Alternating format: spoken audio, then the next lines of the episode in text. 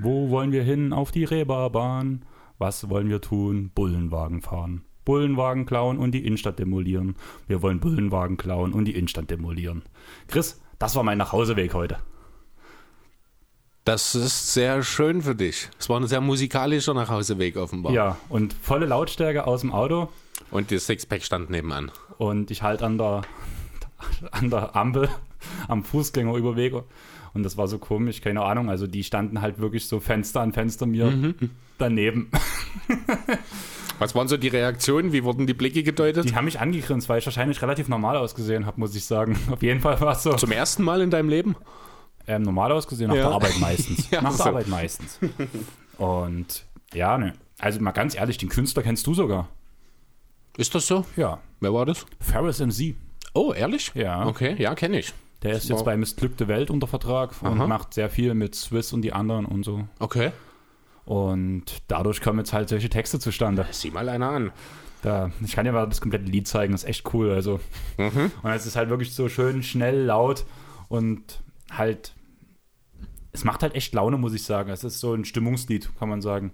So ein bisschen, ja klar, Text ist so ein bisschen, ja. Aber wer halt in der linken Szene groß geworden ist, wir haben ja auch die Umfrage gemacht und ähm, oder ich auf meinem DJ-Profil habe heute die Umfrage gemacht, hast du ja auch gesehen. Ja. Und habe ja mittlerweile auch viele von unseren Zuhörern, die auf meinem Privatprofil gelandet sind, beziehungsweise auf meinem DJ-Profil besser gesagt, wo zum einen 76ers.de Linus mit irgendwelchen Hip-Hop-Rap-Gedöns. Sorry, Linus, ich weiß, du hörst das jetzt gerade, aber nein, nicht meine. Oder auch die Clippers.de hat mir auch irgendwie sowas geschickt. Äh, ich muss sagen, Vega, ich weiß nicht, ob das was sagt. Das hatte ähm, Elijah Vans Erbe, der Podcast, dort drauf gepostet. Ich, ich habe mir deine Antworten angeschaut, eigentlich, die meisten zumindest, und ich glaube, dass den Großteil der Bands, die du dort genannt hast, kannte ich nicht. Muss ich ganz ehrlich sagen. naja, es waren ja nicht die, die ich genannt habe. Oder sondern, ja, die, die du weitergegeben hast, daneben, wie auch immer. Und Jedenfalls war da alles sehr unbekannt für mich. Und daraufhin habe ich dann halt einfach, ich habe halt in jedes, in jeden, also bei jeder Band immer dann nach Spotify eingegeben, habe halt mal reingehört, so ein, zwei Songs halt und bei den meisten sagen müssen, äh, nicht meins. Aber ja, ich muss sagen, dass diese Band von Tobi ganz cool war. Ähm, ich habe schon wieder den Namen vergessen. Ich folge den jetzt auf jeden Fall. Da war ich bloß ein bisschen entsetzt, wo das Lied 15 Minuten 36 Sekunden ging. Wow. Also das war ein bisschen heftig. Und das war bei den Top-Songs dabei. Also schätze ich mal, es ist so eine Band, die nur solche langen Lieder macht. Wirklich? Danach von Vicky, des Z-Ways, hat die mir dort drauf gepostet. Kannte ich vorher auch nicht. Habe ich mir direkt erstmal auf dem Nachhauseweg 5, 6, 7, 8 Lieder angehört, weil es genau meine Musik ist. So dieser Ami-Punk, Highschool-Punk, so Okay. wo man sich danach das geile Wetter am Strand vorstellt und Bier, Bier, Bier. Aber ja, was sagst du zu meinem Fettnäpfchen? Ja, dumm gelaufen. Ich meine, wenn die Polizisten das entsprechend entspannt sehen. Die haben halt Das ist, die wissen halt auch, das ist nur, weil da mal so ein Song kommt, das muss man sich nicht persönlich angegriffen fühlen. Ich nehme mal an, die haben vielleicht auch realisiert, dass du den Song nicht erst angemacht hast, als sie neben dir standen. Von daher einfach ein dummer Zufall. Wenn die drüber lachen können, ist cool. Genauso finde ich, sollte die Polizei dann auch reagieren. Von daher alles gut. Wo ich im ersten Ausbildungsjahr war, hatte ich ein Lied, also da waren wir auf dem Schulhof. Da war ich, also es war, mein- war halt Berufsschule. Und da war ich in Pirna. Du weißt, was Pirna ist, was für ein rechtes Netz, Nest. Ja. Ja, und wir sind dort halt auch mit den Straßen, da habe ich mich auch so ein bisschen den Punkern angeschlossen, die danach halt auch zum Hauptbahnhof mussten, wie ich. Da waren wir halt wenigstens safe, weil wir dann doch schon eine Gruppe von sechs, sieben Leuten waren. Da ist immer noch alles gut. Ja. Und da hatten wir auch solche Situationen, Polizei vorbeigelaufen, das RAF-Lied von Vizo kam oder sowas, was halt alles so, na, kannst du schon verkehrt sehen, Ja, aber es ist schon, irgendwo ist es dann auch schon ab einem gewissen Punkt dann schon grenzwertig, ne? Das, ist, das kommt dann auch immer drauf an, wenn du dann den falschen Beamten vor dir stehen hast, dann ist es halt auch mal ganz schnell zu schnell oder zu viel gewesen. Das ist immer ein bisschen schwierig, aber normalerweise sollte das eigentlich kein Problem schon, sein. ja, genau. Es gibt immer Idioten, aber die meisten werden schon einigermaßen okay sein. Was wir für euch noch ansprechen wollten, eigentlich wollten wir es letzte Woche schon machen. Ihr habt es deswegen jetzt gesehen, deswegen wegen hieß das nur noch RT. Es wird immer weniger unser Recency Talk. Ab jetzt werden wir unsere Recency Talk Folgen nicht mehr direkt auspreisen. Ihr erkennt den Recency Talk, weil einfach nichts davor steht. Wenn wir ein EEU machen, wird weiterhin EEU davor stehen. Wenn wir Trade Talks machen, wird weiterhin Trade Talks davor stehen. Wenn wir ein ähm, End One haben, End One haben, dann, dann wird wird End One davor stehen. Nur der Recency Talk ist uns zu lang im Titel. Genau. Einfach das weglassen. Da werdet ihr danach irgendwelche dummen Aussagen, wahrscheinlich irgendwas mit dem Pod kombiniertes finden. Mal gucken, was es heute gibt. Am Ende können wir heute den Pod einfach einen Bullenwagen fahren. Würde ich cool finden. Und das ist auch nicht unbedingt was Schlimmes. Ist auf jeden Fall erstmal notiert. Genau. Würde ich irgendwie, finde ich gerade cool. Aber Also- war das nicht Bullenwagen klauen? Naja, du, das Lied heißt Bullenwagen, also wo, ähm, wo wollt ihr hin? Auf die Reeperbahn? Bullenwagen fahren. Und danach Okay. im zweiten Refrain Bullenwagen fahren und Innenstadt demolieren. Ah ja, okay. Halt ehrlich, original, Ferris MC. Aber ja, damit habe ich eigentlich schon so ein paar Punkte, die mir, die ich zumindest ansprechen wollte, aus dem, dem Vorgespräch schon durch. Hast du noch was zu erzählen? Wie war dein Tag? Was hast du so erlebt? Ah, es ist relativ viel los momentan. Ich bin ganz schön gestresst die Woche, muss ich sagen. Die, bin ja bei einem Stromversorger hier bei den Stadtwerken aktiv und die, ich muss sagen, die Mehrwertsteueränderung, die ja den Wahnsinnseffekt von 3% hat, die sorgt für ganz schön Volumen momentan bei uns, für viele Kunden, die da entsprechend sich dahingehend aktuell bei uns melden, Fragen haben, dies und das. Es ist viel los. Tja, ansonsten muss ich sagen, bin ich ganz schön fertig diese Woche. Du bist immer fertig. Ich bin ja, aber diese Woche, auch wenn es eigentlich eine Spätschichtwoche ist, muss ich sagen, fühle ich mich, als hätte ich viel mehr gemacht als sonst. Habe ich vielleicht auch, keine Ahnung. Aber ansonsten ist tatsächlich nicht allzu viel Spektakuläres passiert. Chris, ich habe auch viel mehr gemacht als sonst. Vor allem viel mehr leer gemacht. Achso. Ich hatte mir fest vorgenommen, Dienstag ins Fitnessstudio zu nee, Mittwoch ins Fitnessstudio zu gehen. Und Dienstag hatte ich einen Kumpel zu Besuch, hier mein ein Tätowierer, der die Animes zeichnet und so. Ja. Und naja, am Ende lief das darauf raus. Also Markus hat einiges an Bier getrunken, ich habe auch zwei Bier mitgetrunken, aber bei mir kam noch eine ganze Flasche Martini dazu. Okay. Und dann nächsten Tag Fitnessstudio. Kopf sagt nein. Kann ich mir vorstellen, ja. Deswegen würde ich das Thema Fitnessstudio direkt ad acta legen in dem Moment.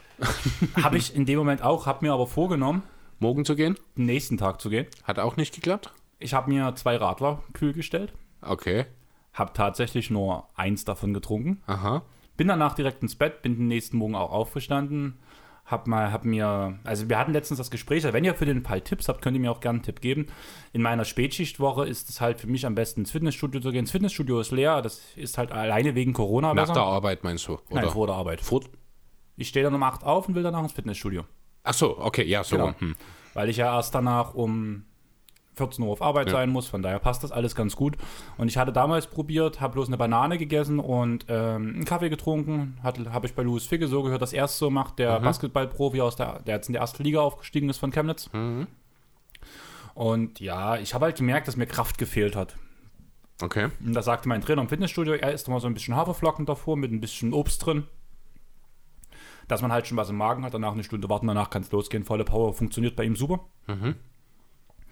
Ich bin zur Erwärmung auf so einer Rüttelplatte, wo ich danach Kniebeuge und hier diese aus der, ähm, von der aus dem Knie, äh, aus dem Liegestütz heraus, wo man die Beine nach vorne bis an der Ellenbogen ziehen muss und so eine Scheiße. Ja. Auf so einer Rüttelplatte. Bei der Rüttelplatte hat sich, da hat sich wahrscheinlich der Müsli mit dem Gemüse ordentlich in meinem Magen vermischt. Und nach der, und, und nach der zweiten Runde in meinem Zirkel war mir kotzübel. Ich war kurz davor, wirklich auf die Geräte zu brechen. Und habe daraufhin danach gesagt, äh, dritte Runde, vierte Runde, also ich mache immer drei Runden mindestens, eventuell noch eine vierte dran, auch wenn die Trainer sagen, bringt nichts. Wenn ich noch Kraft habe, bin ich Ehrgeiz, zieht durch, auch wenn Ja. am nächsten Tag dann beschissen geht. Ja, was ist, was ist das besser? Also, wenn ihr einen Tipp habt, schreibt mir ruhig bei dem Punkt mal. Wie gesagt, mit Banane und Kaffee war eigentlich ganz gut, muss ich sagen. Es kam Zucker in den Körper. Ich habe Kaffee mit Koffein gehabt. Von daher, das tat mir ganz gut. Ich habe gemerkt, dass ich ein bisschen kraftlos war, was aber einfach daran liegt, dass es halt früh ist. Aber das war definitiv die bessere Variante, als mit Haferflocken hinzugehen und die fast wieder nach draußen zu kriegen. Also ja, so nimmt man im Endeffekt auch ab, aber Ja, So richtig- schon, ja. so richtig das Ziel ist es halt eigentlich nicht. Hm, Keine Ahnung. Ich bin da der falsche Ansprechpartner, muss ich dir sagen. Ich habe da auch noch nie besonders großen Wert drauf gelegt. Kann da, keine Ahnung. Aber bestimmt gibt es den einen oder anderen Hörer, der dir da sicherlich einen Hinweis dazu geben kann. Bevor wir jetzt ins Basketball eintriften, würde ich dir doch gerne erzählen, was ich heute Abend vorhabe. Haben wir schon mal drüber geredet. Du hast es kurz angedeutet vorhin, als wir geschrieben haben, aber ich weiß nur, was es ist, nicht mehr. Also DJ Mauf sagte ja auch was. Ja. Für euch, jetzt so unsere Hörer, das ist in Dresden eigentlich der größte Indie-DJ. Ich will nicht zu hoch greifen, ich würde sagen, zumindest vom Werbungsgrad her, also von der Werbung, die man so macht und von den Leuten, die meistens da sind, nicht an der Nummer zwei hinter ihm. Ist auch ein guter Kumpel von mir. Wir haben auch schon viele Sachen zusammen gemacht. Und jetzt gerade wegen Corona kann man ja relativ wenig als DJ machen, was halt auch ihn betrifft. Ja, bei ihm ist es ähnlich wie bei mir. Er hat seinen festen Job und macht das DJ nebenbei, was bei ihm wesentlich besser Verdienst nochmal ist als bei mir, weil er Okay. echt gutes Geld macht. Und, oder ich mache auch gutes Geld, aber halt nicht so viel. Nicht so gutes. Ja. Aber er hat sich jetzt überlegt, er, er gründet, hat mit einigen Clubs zusammen die Silent Disco Tour gegründet. Und das läuft vom Prinzip her so ab. Er hat halt von Clubbesitzern, die solche Wireless-Kopfhörer haben, Ja.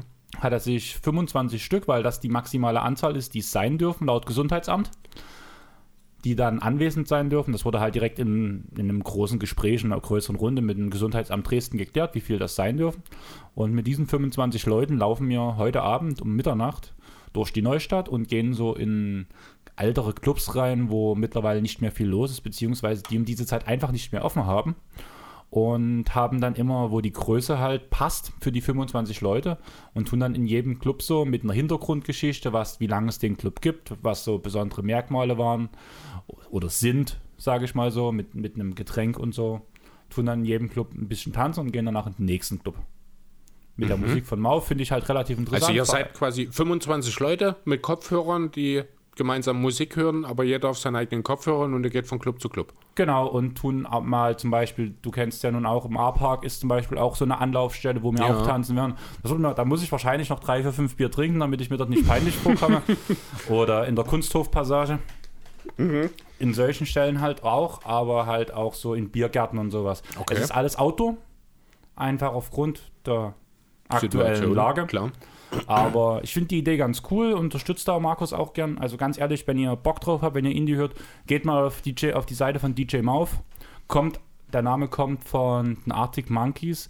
Da kommt, ist eine so- Songzeile in einem Lied. The Big Mouth Strikes Back. Von daher hat er seinen Namen Mouth. Okay. Das hat er sich so rausgesucht. Für die Leute, die es interessiert, DJ FOD kommt von Green Day, von dem Song FOD, was so viel bedeutet wie Fuck Off and Die. Ah, hab ich auch noch nicht gewusst. Ah, siehst du mal. Sieh mal an. Was ich ganz lustig fand bei Mauf, da ist ja nun Markus. Ja. Und irgendjemand hat mir mal erzählt, dass der Name Mauf kommt, Markus auflegen. Da ist jemand sehr, sehr faul beim Reden gewesen irgendwann mal.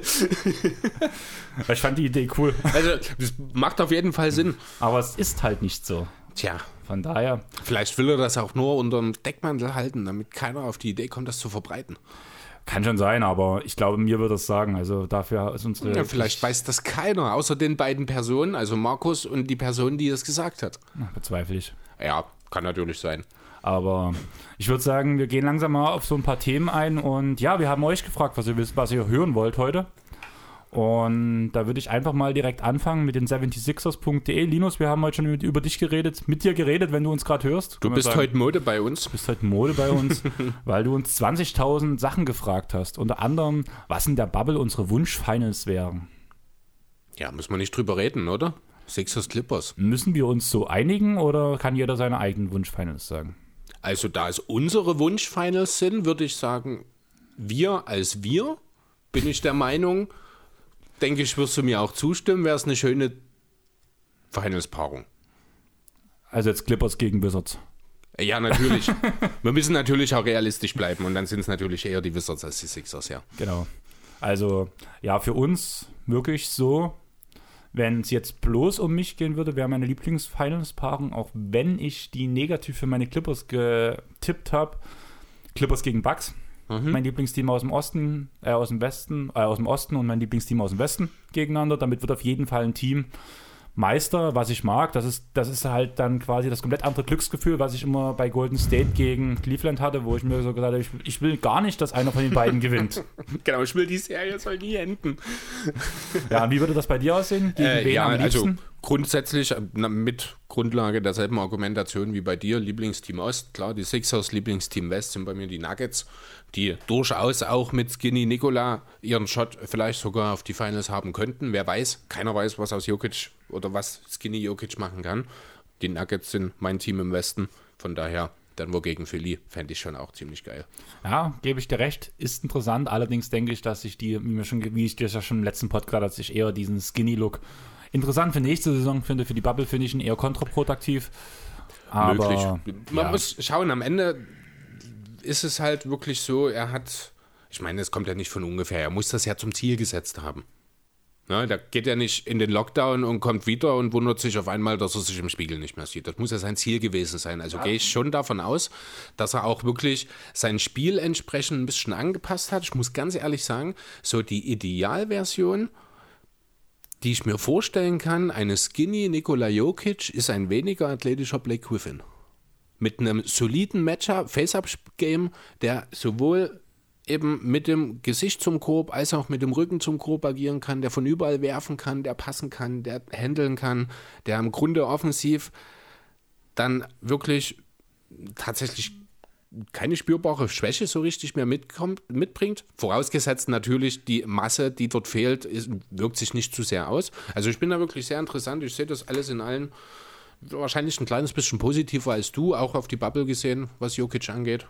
Ich freue mich auf jeden Fall, ihn wie eine Gazelle über, das, über den Court schweben zu sehen. Wo du gerade sagtest, die Idealvorstellung, was du dir gerade vorstellst, habe ich gerade so gedacht, die Idealvorstellung vom Jokic wäre, wir tun den Dicken und den Dünnen zusammen und danach ist Idealvorstellung. Naja, also genau, die, die perfekte Idealvorstellung ist halt der dünne Nikola mit den körperlichen Fähigkeiten des Dicken. Denkst du, äh, der dünne Nikola ist das reine Böse? Ich bin mir sicher davon, das werden wir in einem Monat ungefähr erfahren. Na, mir geht es darum, also wir reden ja nun verdammt oft über Dragon Ball nebenbei. Und aus dem dicken Bu, wo, der, Sorry, sich so sehr, ich, wo der sich so sehr geärgert hat, Ja, dann kam ja der Dampf oben raus und dann hat sich das reine Böse ja, das war ja dieser schwarze Bu, Ja. und der war ja auch so dünn. Gut, das könnte natürlich sein, aber ich glaube, die Theorie ziehe ich erst zu Rande, wenn ich sehe, dass Nikola Jokic einen Jamal Murray Cakes isst. Ja, aber seine Freunde hat er ja noch nicht gegessen, er hat er selbst Mr. Satan in Ruhe gelassen. Ja, okay, dann eben von mir aus einen LeBron James Keks. Da bin ich voll dafür, da habe ich dann einen leichteren Weg in die Finals. jo, aber ähm, Linus hat noch mehr gefragt.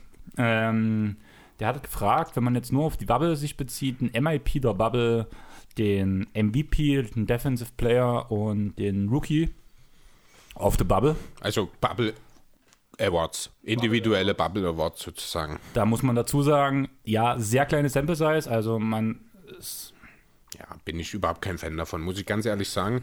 Das ist, also zum einen, wie du schon sagst, sehr kleine Sample Size, acht Spiele haben die Hälfte der Teams, nee, nicht die Hälfte der Teams, aber im Osten sind es ja nicht so viel. 22 sind es, ne? das heißt 16 kommen in die Playoffs, sechs von den Teams haben es acht Spiele, nochmal acht weitere Teams haben maximal nochmal sieben Spiele mehr, wahrscheinlich eher drei, vier oder fünf mehr. Da ist einfach keine Stichprobe, wo ich sage, dass du dann auch sagen kannst, da, den kannst du dann den MVP geben, weil dann musst du auch wieder an den Teamerfolg denken und kannst du, also musst du eigentlich schon mindestens in die zweite Runde kommen. Ich würde da jetzt nicht extra nochmal irgendwie was MVP-technisches, worüber man reden kann, worüber ja auch jedes Jahr irgendwie geredet wird, ist das Thema Playoff-MVP im Allgemeinen. Wenn du wirklich mal einen, äh, einen Spieler hast, der außergewöhnlich äh, performt in den Playoffs, ohne dass er jetzt den ganz großen Erfolg mit dem Finals-Teilnahme erreicht oder sowas. Na, das ist für mich dieser Bubble-MVP. Weil auch in einer, bei einem. Playoff-MVP, wenn jemand in der ersten Runde rausfliegt, gesweept, hat er auch bloß vier Spiele gehabt. Ja, der würde dann für mich aber auch nicht in Frage kommen. Ja, und wer halt danach in der Bubble halt in acht Spielen total versagt, da kommt halt auch nicht in Frage. Ja, nee, also das, also ich bin auch kein Fan, das ist jetzt nicht ganz rausgekommen, ich bin auch kein Fan von dieser Playoff-MVP-Thematik. Die kommt halt nur auch jedes Jahr wieder auf. Mir reicht das völlig, wenn es Regular Season Awards und einen Finals Award gibt. Das ist völlig ausreichend meines Erachtens nach. Man sollte vielleicht überlegen, die Terminologie, nee, nicht die Terminologie, sondern den zeitlichen Ablauf zu korrigieren und die Awards wieder nach der Regular Season zu vergeben. Äh, das ist aber auch nochmal eine andere Geschichte. Ja, keine Ahnung. Hast du denn irgendjemanden, der dir jetzt spontan als jemand einfällt, der so einen imaginären Award bekommen könnte für die Ja, Bubble? MVP ist für mich Jannis. weil, wie gesagt, wir haben auch in unserem Alternative Universe, Reden wir jetzt von der Bubble oder reden wir von der Saison? wir reden von der Bubble. Okay. Das, also da finde ich dann schon, dass so einfach klar, klipp und klar zu sagen, ist es nicht. Ich muss auch ehrlich sagen, man hat von Janis jetzt was, gut, ich, will ich bin mir ziemlich sicher, das ist so ein Charakterschwein, der hat geschuftet und gemacht, ohne Frage. Äh, aber es wird natürlich auch den einen oder anderen geben, der vielleicht nicht ganz so viel gemacht hat. Irgendwie komme ich da zwangsläufig auf den Namen James Harden. Ich weiß nicht warum. Was nicht ganz so viel gemacht? Kann es mir bei ihm einfach vorstellen. Ich will ihm da auch nichts unterstellen, aber ich kann mir vorstellen, dass Harden die drei Monate jetzt vielleicht doch, ja, vielleicht eher wie Nicolo Melli als wie Ben Simmons verbracht hat. Ach, wäre ich doch voll dafür. Aber ganz ehrlich, Props an Ben Simmons. Die Bilder, die man Wahnsinn, gesehen hat, oder? also Ich Der- weiß gar nicht, wo ich es gelesen habe. die Korbjäger haben gesagt, die Jannis, Ja, genau, da habe ich es auch gehört, richtig. Der macht grad Jannis seine- Transformation. Ja, und dann dauert es auch nicht mehr lange, bis er anfängt, Dreier zu werfen. Aber es sieht schon abwarten. krass aus. Also, was er dort mit LeBron abgerissen hat, meine Herren. Also, ich bin schon echt sehr gespannt auch auf meine Sixers, muss ich sagen. The Rookie of the Bubble ist für mich Zion. Auch wenn es nicht weit geht, er wird dominieren. Ja, so viele andere sind nicht mehr dabei. Ist ohnehin Jamorant die Option. Das wäre das jetzt tatsächlich das erste Mal, dass man die beiden ein bisschen vergleichen kann. Ähm,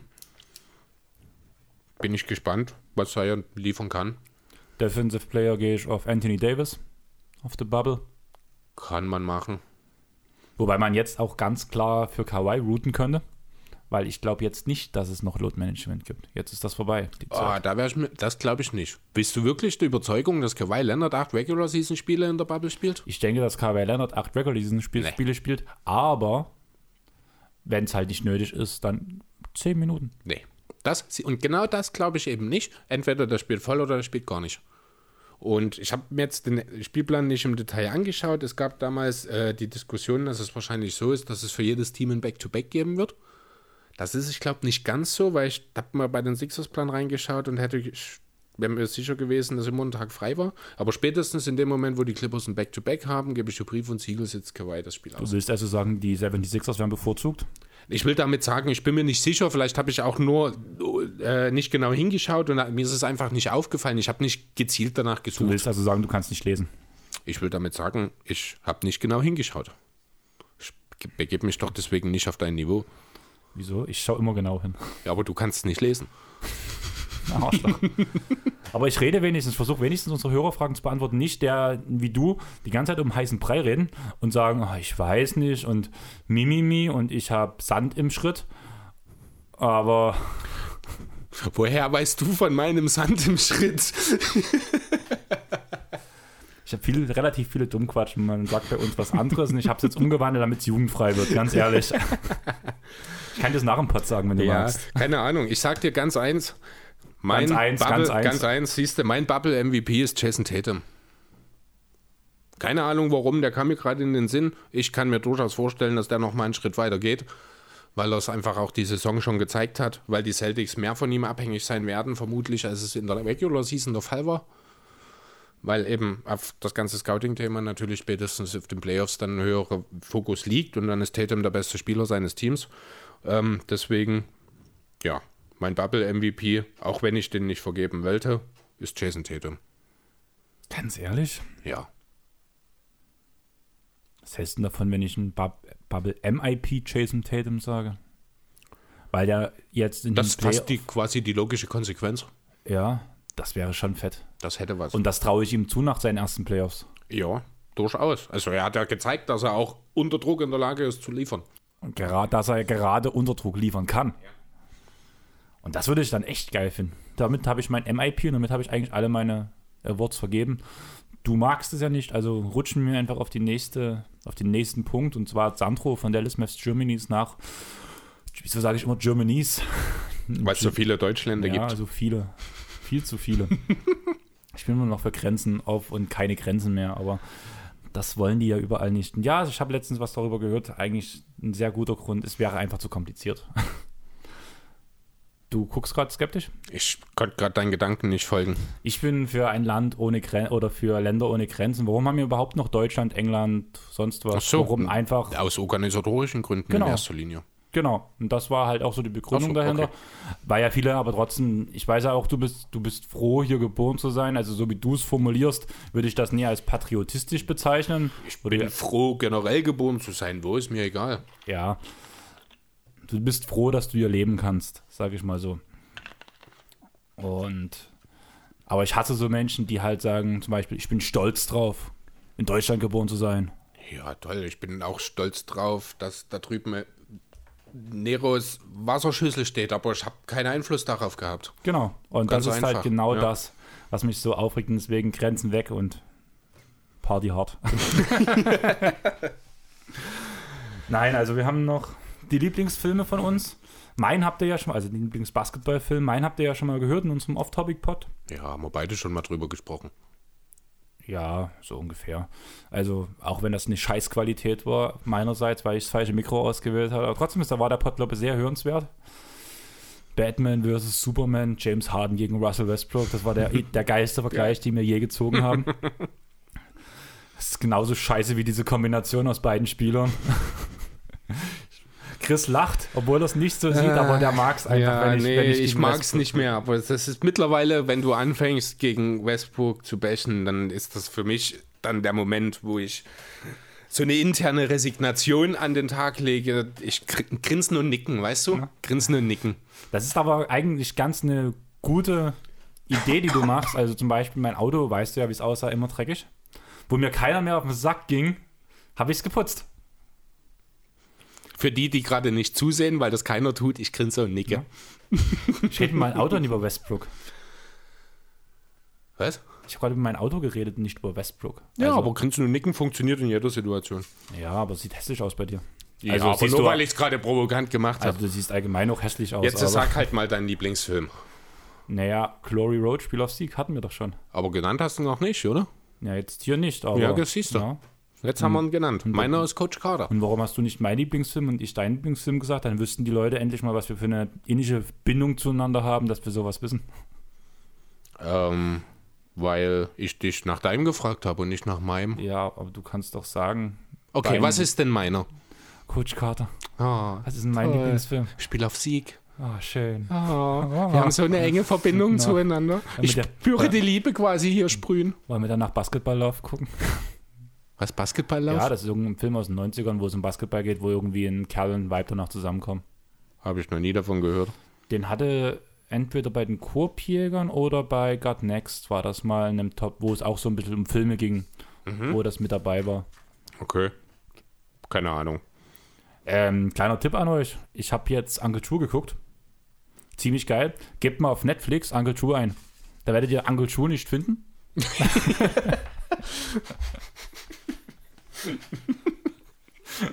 Aber euch zeigt ungelogen so 10 bis 15, vielleicht sogar 20 Basketballfilme, Serien, Dokus an. Ja, das stimmt allerdings. Da haben Da wir war dann ich- schon aufgestockt. Da war ich letzten echt Monaten. überrascht, was halt alles da war. Ich Ja. habe halt, wie gesagt, Uncle True geguckt, weil wir hatten jetzt ja, wir haben ja euch eine Überraschung angekündigt, die wir halt noch nicht erfüllen konnten, weil noch nicht alle Aufnahmen gesaved und bearbeitet sind, weil wir bei dem Quizpod von Talking the Game dabei waren. Und da ging das halt, kam das zum Thema, dass der Uncle True auf Netflix oder Amazon Prime war. Ich habe halt erstmal auf Netflix geguckt.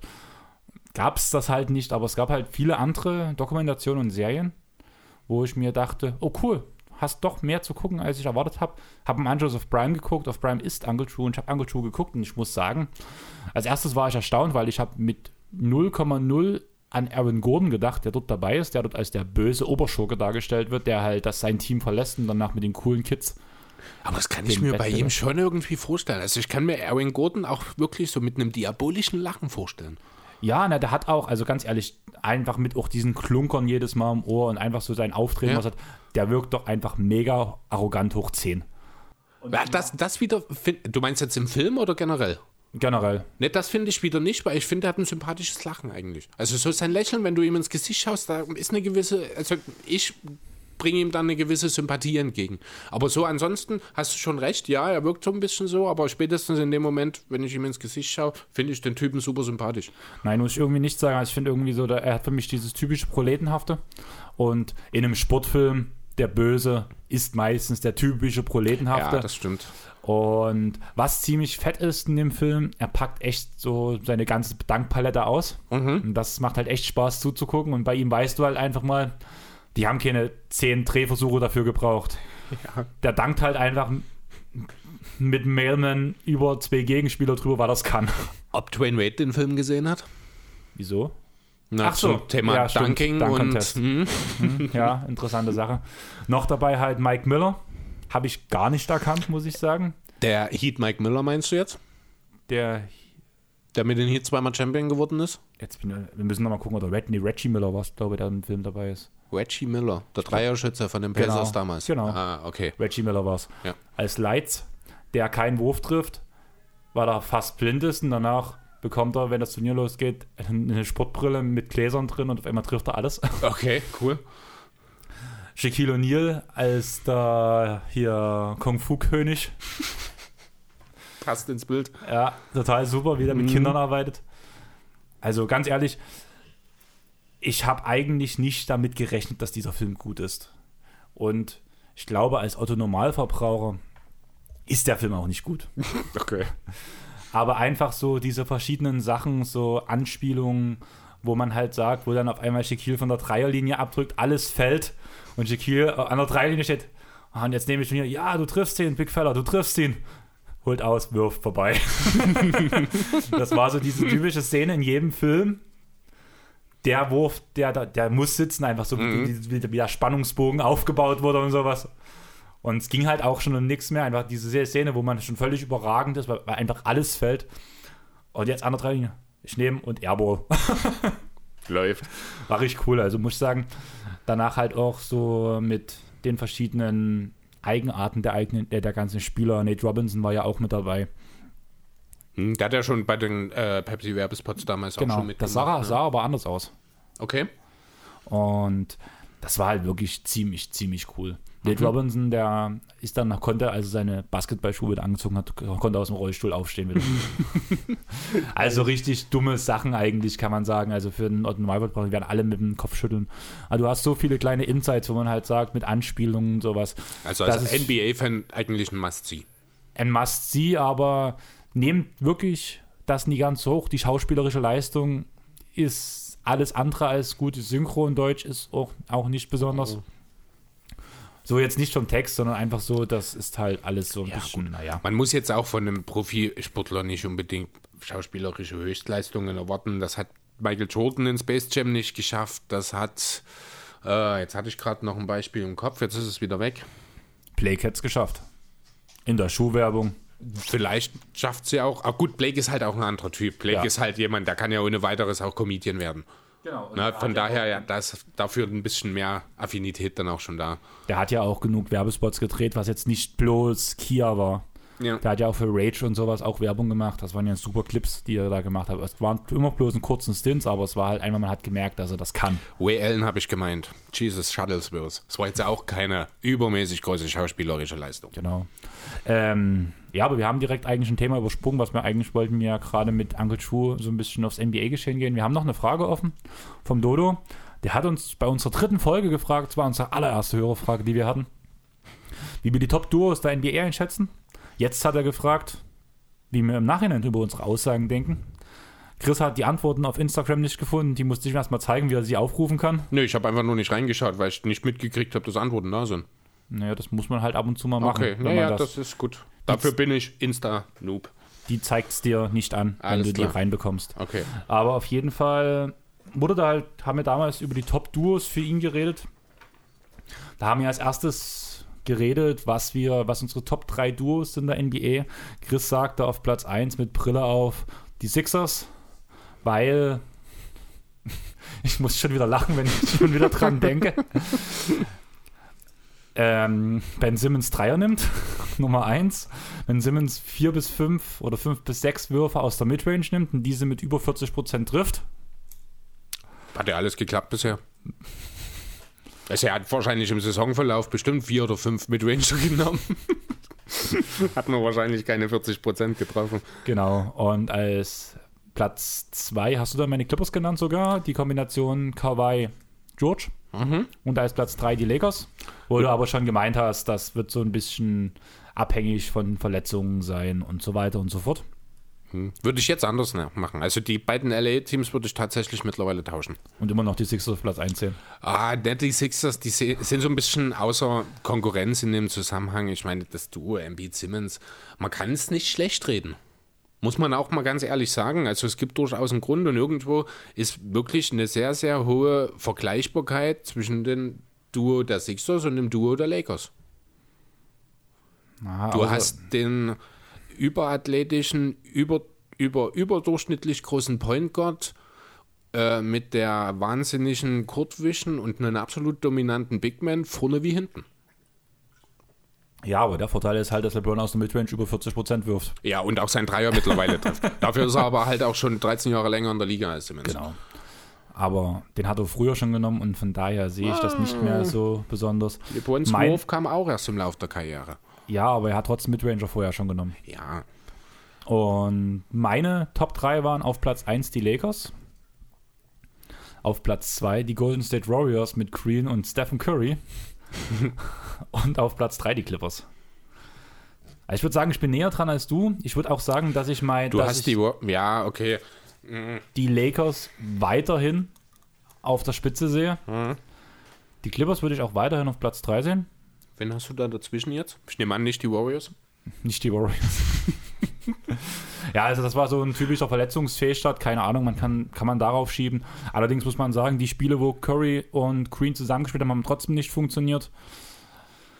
Im Endeffekt kann man auch sagen, die Saison wurde vom ersten Spiel an gesagt, wir tanken jetzt.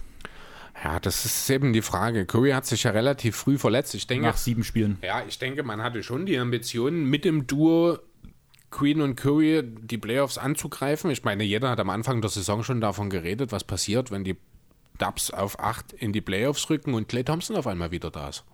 Das waren ja so, das waren ja so die Geschichten, die man vor der Saison ein bisschen gesponnen hat. Von daher, ich glaube nicht, dass die Warriors wirklich von Anfang an abschenken wollten, sondern dass das eben dann durch den, ich glaube, Handbruch war es von Curry. Ich glaube, ne? ja. Ich glaube, die linke Hand hat er sich gebrochen gehabt. Äh, dass man da an dem Punkt dann gesagt hat, jetzt ist es egal, jetzt werfen wir die Scheiße über Bord. Ja, beim Platz 2 jetzt bei mir ist, wo wir im Vorgespräch schon drüber geredet haben, das Superstar-Duo, was eigentlich nur aus einem so. Superstar besteht, die Milwaukee Bucks. Chris Dunn, richtig krasse Saison. Als absoluten Superstar sehe ich ihn trotzdem noch nicht. Chris Middleton, bitte. Chris Middleton. Nicht, also, äh, ja, ich gebe dir grundsätzlich recht, ich sehe Chris Dunn auch nicht als absoluten Superstar. Ich sehe ihn aber auch nicht unbedingt in einer absolut soliden Saison. Für seine Verhältnisse war es okay. Naja. Ich glaube, er hat nirgendwo so viel gespielt wie bei den, bei den Bulls. Ja, das stimmt allerdings. Jim Boylan sei Dank. Ja. ja, bei mir ist es halt Lakers einfach diese Kombi LeBron James, Anthony Davis hätte ich nicht erwartet, dass es so gut funktioniert hinten Wahnsinn, wie vorn. Ja. Also meine Aussage war ja damals, dass ich sehr an LeBrons Defense zweifle und dass Anthony Davis das irgendwie zusammenhalten muss. Was LeBron dieses Jahr macht, ist echt heftig. Aber ja, riesen, riesen Respekt vor den Jungs. Ja, auf jeden Fall. Und da kann ich nicht mal richtig LeBron haten. Das finde ich ein bisschen schade. Ja, die Chancen kommen schon noch. Ja. Aber du bringst eigentlich auch mit dem Bugs hier wirklich einen guten Punkt rein. Ich meine, über Janis muss man nicht reden. Er ist MVP, der wird es nochmal werden. Ich glaube nicht, dass wir darüber groß diskutieren müssen in dieser Saison. Und Chris Middleton hat sich zu einer fantastischen zweiten Option gemausert im Laufe der Zeit. Er ist jetzt selber ein sehr, sehr effizienter 20-Punkte-Scorer. Äh, er bringt eben nicht nur das, er reboundet der Punkte, der ist ein super Verteidiger.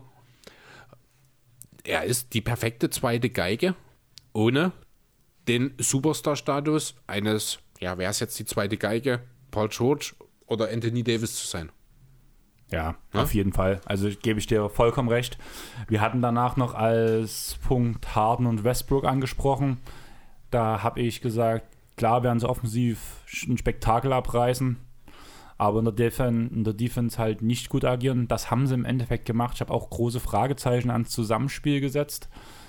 Man kann nicht wirklich vom Zusammenspiel reden, aber sie funktionieren schon, solange beide auf dem Feld sind. Genau, ganz okay. Richtig. Kann man auch ähnlich bei den Clippers sagen. Paul George und Kawhi funktionieren auch, wenn beide auf dem Feld sind. Zusammenspiel kann man das nicht unbedingt meistens nennen. Mhm. Klar, hat man mehr gemeinsame Aktionen als Hart und Westbrook zeigen, bin ich der Meinung. Aber im Großen und Ganzen ist bei den Clippers schon viel 1-1, einfach weil der richtige Playmaker fehlt. Ähm, Leute, mal ganz kurz, also ihr werdet das gerade live mitbekommen. Nero hechelt sich hier gerade was ab. Ich glaube, Chris ist auch ganz schön am Schwitzen. Es ist verdammt warm, wenn man hier die Fenster zumacht. Genau, und draußen läuft Musik und sowas von, ich werde es trotzdem einfach scheiß auf die Qualität, aber ich glaube, so viel bekommt ihr es nicht. Und sonst habt ihr Hintergrundmusik, also freut euch und ich gehe mal ganz kurz das Fenster aufmachen, während der Chris über das Denver-Duo von Jokic und Murray redet. Ja, Skinny Nico. Ich mag ihn ja sehr. Nee, also die Nuggets sind durchaus noch ein Stück weit davon entfernt, würde ich behaupten wollen, in dieser Riege mit genannt zu werden. Jokic ist ein Superstar in der Liga, da müssen wir nicht drüber diskutieren. Das hat er bewiesen. Er hat seine sogar MVP-Stimme, ich glaube, letztes Jahr die eine oder andere bekommen, wenn mich nicht alles täuscht. Äh, gehört definitiv in die Riege der Superstars. Jamal Murray ist hier der Punkt, der ist einfach noch nicht so weit. Der ist nach wie vor, und ich glaube, das ist auch das, was wir vor der Saison angesprochen haben, er ist noch zu streaky. Er ist defensiv absolut kein, äh, bringt keinen positiven Einfluss. Er ist als Playmaker nicht so gut, wie er eigentlich, also er ist nicht mehr als ein durchschnittlicher Playmaker, was auf, als Point Guard eigentlich nicht ausreicht, aber aufgrund der günstigen Situation mit einem Playmaking Center wie Jokic nicht so sehr ins Gewicht fällt. Trotzdem ist Murray, hat auch seine knapp 18 bis 20 Punkte, ich glaube, pro Saison macht er jetzt seit ein, zwei Jahren. Ähm, das ist okay, das ist gut, aber er ist halt auch jemand, der einfach mal abtaucht. Ja, und das siehst du beispielsweise, das siehst du von einem Star für gewöhnlich nicht, das sieht man auch von Chris Middleton nicht, der auch sehr, sehr clever beispielsweise in seiner Wurfauswahl ist. Das sind alles Sachen, wo man Jamal Murray einfach noch anmerkt, dass er sehr jung in die Liga gekommen ist, dass eben vielleicht auch der Fortschritt nicht ganz so weit war, wie man das von ihm wahrscheinlich auch in Denver erhofft hat, muss ich sagen. Also ich bin ein bisschen enttäuscht dieses Jahr von Murray, muss ich sagen, ehrlich. Ähm, ja, deswegen für die Top 3 müssen wir, denke ich, nicht drüber reden, reicht es nicht, auch nicht für die Top 5. Man wird sie wahrscheinlich irgendwo, ohne dass ich jetzt eine Liste vor Augen habe, irgendwo in der Reihe 6 bis 10 würde wahrscheinlich das Murray-Jokic-Duo jetzt aktuell eingeordnet werden, oder? Ja, ich denke schon. Ich wollte jetzt Chris erstmal ausreden lassen. Willkommen der Dresdner Neustadt. Momentan habt ihr wahrscheinlich bloß ein paar so Stimmen, so ein kleines Rauschen im Hintergrund. Das kann vom Scheunegarten kommen, weil da ein kleiner Springbrunnen ist. Es könnten die Leute sein, die vorne vom Scheunenplatz setzen. Stellt euch die Scheune nicht als Scheune vor, sondern als ein Restaurant, eine Konzertlocation, wo halt immer was los ist. Wenn jetzt draußen Leute schreien, das kann alles passieren. Wir sind hier in der Neustadt. Hier sind die ganzen Asozialen, deswegen wohne ich hier. Also alles ganz, ganz Deswegen normal. bin ich so gerne hier. Ja, ähm, Thema asozial. Thema asozial. Du findest auch so asozial, dass Cyan auf dem 2K-Cover ist? Ich wollte eigentlich erstmal über weiß, ordentliche du Sachen wolltest was reden. anderes reden. Na los, reden wir erstmal über was anderes. Aber ich, die, die Wut dazu kennst du schon meinerseits. Ich musste kurz raus. Kommen wir dann Ja, noch dazu. Kommen wir dann noch dazu. Ich würde halt nämlich eigentlich gern kurz dich mal fragen, was du denkst, was die Top 5 Spieler sind auf All Time in Turnover. Die Top 5 All-Time-Spieler mit Turnover. Ja, Wir reden von totalen Totals. Turnover oder? Okay. Spielt Harden schon lange genug? ähm, Harden, Harden. Ich habe mir extra, ich habe mir die Top 20 sogar rausgesucht. Okay. Also dann ist er schon mal nicht in den Top 5, also spielt er noch nicht lang genug dafür. Nein, spielt er nicht. Ähm, Aber ja. sein Kollege ist fast in den Top 10. Westbrook. Ja, Okay. mit 3562. Hm, ordentlich. Ähm, ja, wer sind denn so grundsätzlich diejenigen? Also Will Chamberlain nenne ich auf jeden Fall erstmal. Will Chamberlain ist schon mal nicht dabei. Okay. Ist er in deiner Top 20 drin? Nein, also gar nicht. Gar Sonst nicht. hätte ich, okay, sonst hätte ich dir schon was Hätte gesagt. ich gedacht, weil jemand, der eigentlich, wenn man ehrlich ist, nur mit so begrenzten Fähigkeiten, wie er Basketball gespielt hat und so viel Last tragen musste, da geht oft mal der Ball verloren. Deswegen, das war so meine Idee. Also ich will nicht sagen, dass Chamberlain ein schlechter Spieler war, aber alleine seine Freiwurfquote zeigt schon, dass es skilltechnisch doch ein bisschen eingeschränkt war. Das klang halt gerade echt so, na, diese Lusche kann eigentlich gar Ja, nee, nichts. das wollte ich damit nicht. Aber er hat halt wirklich sehr, sehr, sehr von seiner körperlichen Dominanz äh, profitiert damals. Ja, ansonsten so die typischen Turnover-Fabrikanten sind immer die, die viele Bälle in der Hand haben, die die Bälle verteilen. LeBron kann ich mir vorstellen mittlerweile dort drin. Genau, und da geht mein Hate los. LeBron James auf Platz 2. Ja, ist aber kein Hate, ist doch völlig logisch. Ja, das wollte ich danach halt auch sagen. Das war halt. Ich habe es in einer Clippers-Gruppe gefunden, ein Bild mit einem Top 5, wo halt jetzt Mhm. Le, wo LeBron diese Saison reingerutscht ist, muss man dazu sagen. Ja. Und Ja, wie das halt in der Clippers-Gruppe bei einem Lakers-Team aufgefasst Mhm. wird. Ganz logisch. Aber deswegen hat mich diese Sache mal interessiert und ich habe mir mal die Top 20 habe ich mir halt aufgerufen. Um die Top 5 ging es in dem Beitrag, den ich gelesen habe, den ich als Aufhänger genommen habe. Top 5, äh, Platz 5 auf All-Time Total ist Kobe. Ja, stimmt. Ist auch logisch. Selbe Begründung. Was mich schon ein bisschen überrascht, aber wo es eigentlich auch total logisch ist, aber trotzdem so ein bisschen, weil ich den so ein bisschen mit Chris Paul gleichsetze, ist John Stockton auf Platz 4.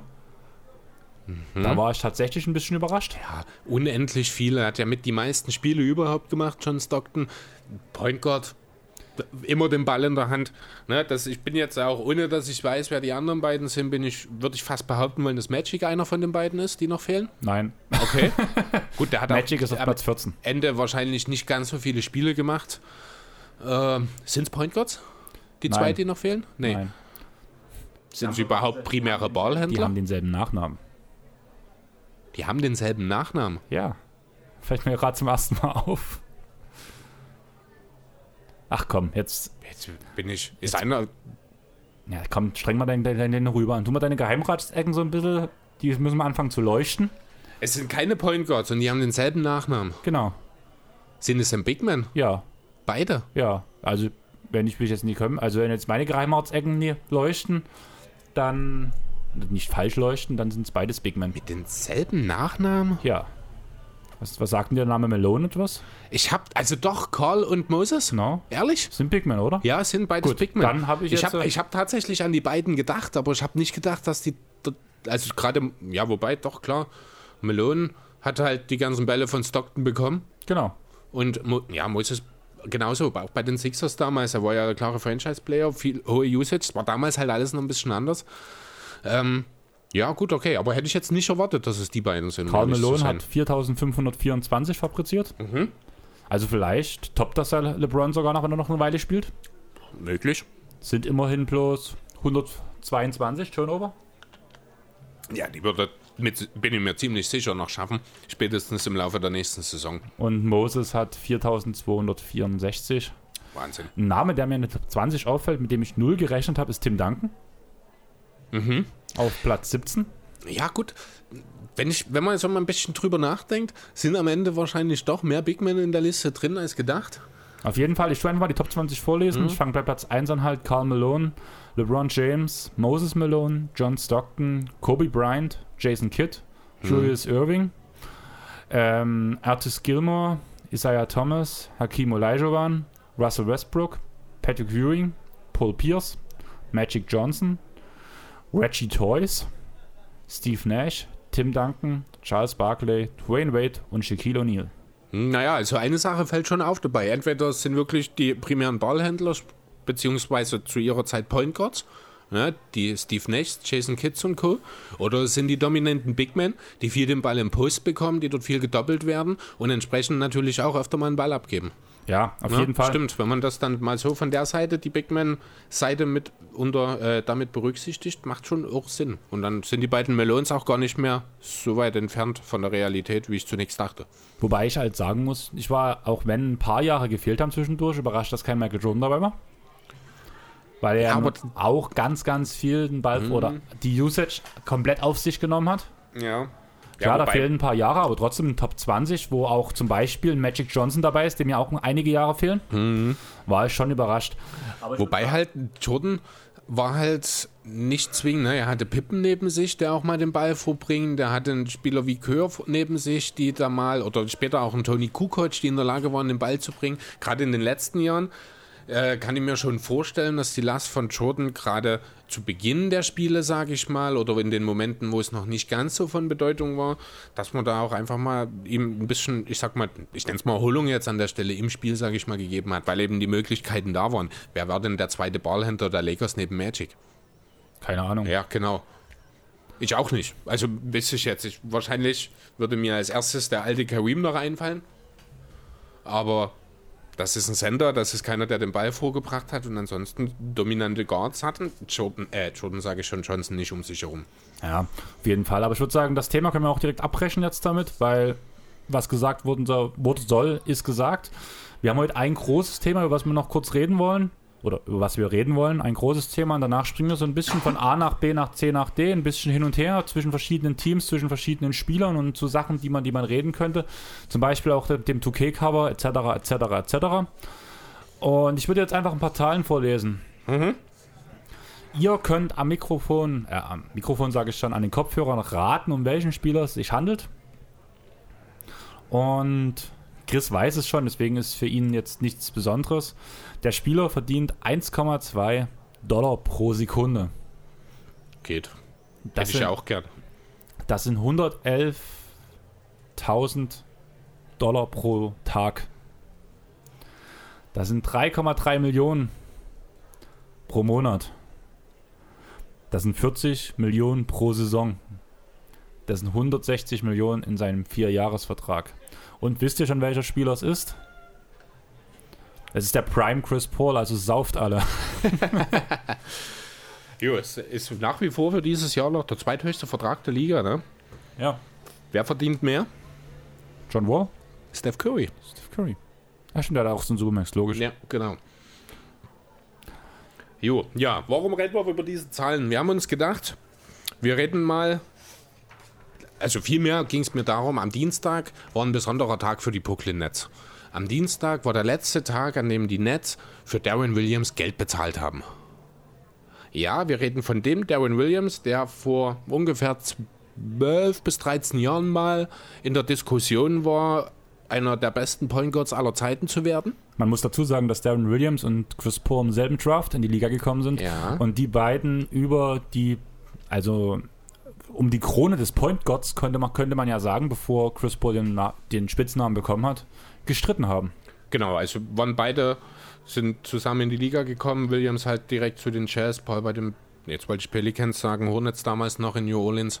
Und ja, die ersten Jahre war es so ein bisschen ein Niveau, man war sich nicht sicher. Es gab viele Stimmen, die gesagt haben, Darwin Williams ist der bessere Spieler. Es gab mindestens genauso viele, vielleicht ein paar mehr, die gesagt haben, Chris Paul ist der bessere Spieler. Die sollten am Ende auch recht behalten und das nicht nur knapp. Ne? Ich meine, die Geschichte von Darwin Williams ist vielleicht dem einen oder anderen bekannt. Erst hat er Jerry Sloan verätzt in Utah, dann hat er sich nach Brooklyn schicken lassen, um dort dann einen fetten Maximalvertrag zu unterschreiben kurz, ja, dann gab es diesen Fehlversuch in Sachen Championship zusammen mit Garnett und Co. Dann hat man irgendwann beschlossen, der Kader ist zu teuer, lass uns mal ein bisschen was loswerden. Man hat ihn gestretchwaved und am 30.06.2020 ist es dann endlich soweit gewesen. Darren Williams ist aus den Büchern der Netz raus. Herzlichen Glückwunsch. Ja, das haben wir zum, Aus, äh, zum Anlass genommen, um einfach mal zu schauen, was sind denn noch so Leute, die einen Haufen Kohle für eigentlich gar nicht so viel Geld, äh, gar nicht so viel Leistung verdienen. Ne? Und dabei wollen wir nicht über Spieler reden wie Blake Griffin, den wir im Detroit Pod sehr auseinandergenommen haben, über John Wall, den gefühlt, mit dem, über den gefühlt jeder redet. Oder wen haben wir noch als Beispiel in die Russell Richtung? Westbrook und eben Chris Paul. Genau, also die, die äh, Supermax-Verträge, die eigentlich zum Zeitpunkt der Unterschrift gerechtfertigt waren, würde ich jetzt einfach mal an der Stelle sagen, weil es eben jeweils Verträge für Superstars waren.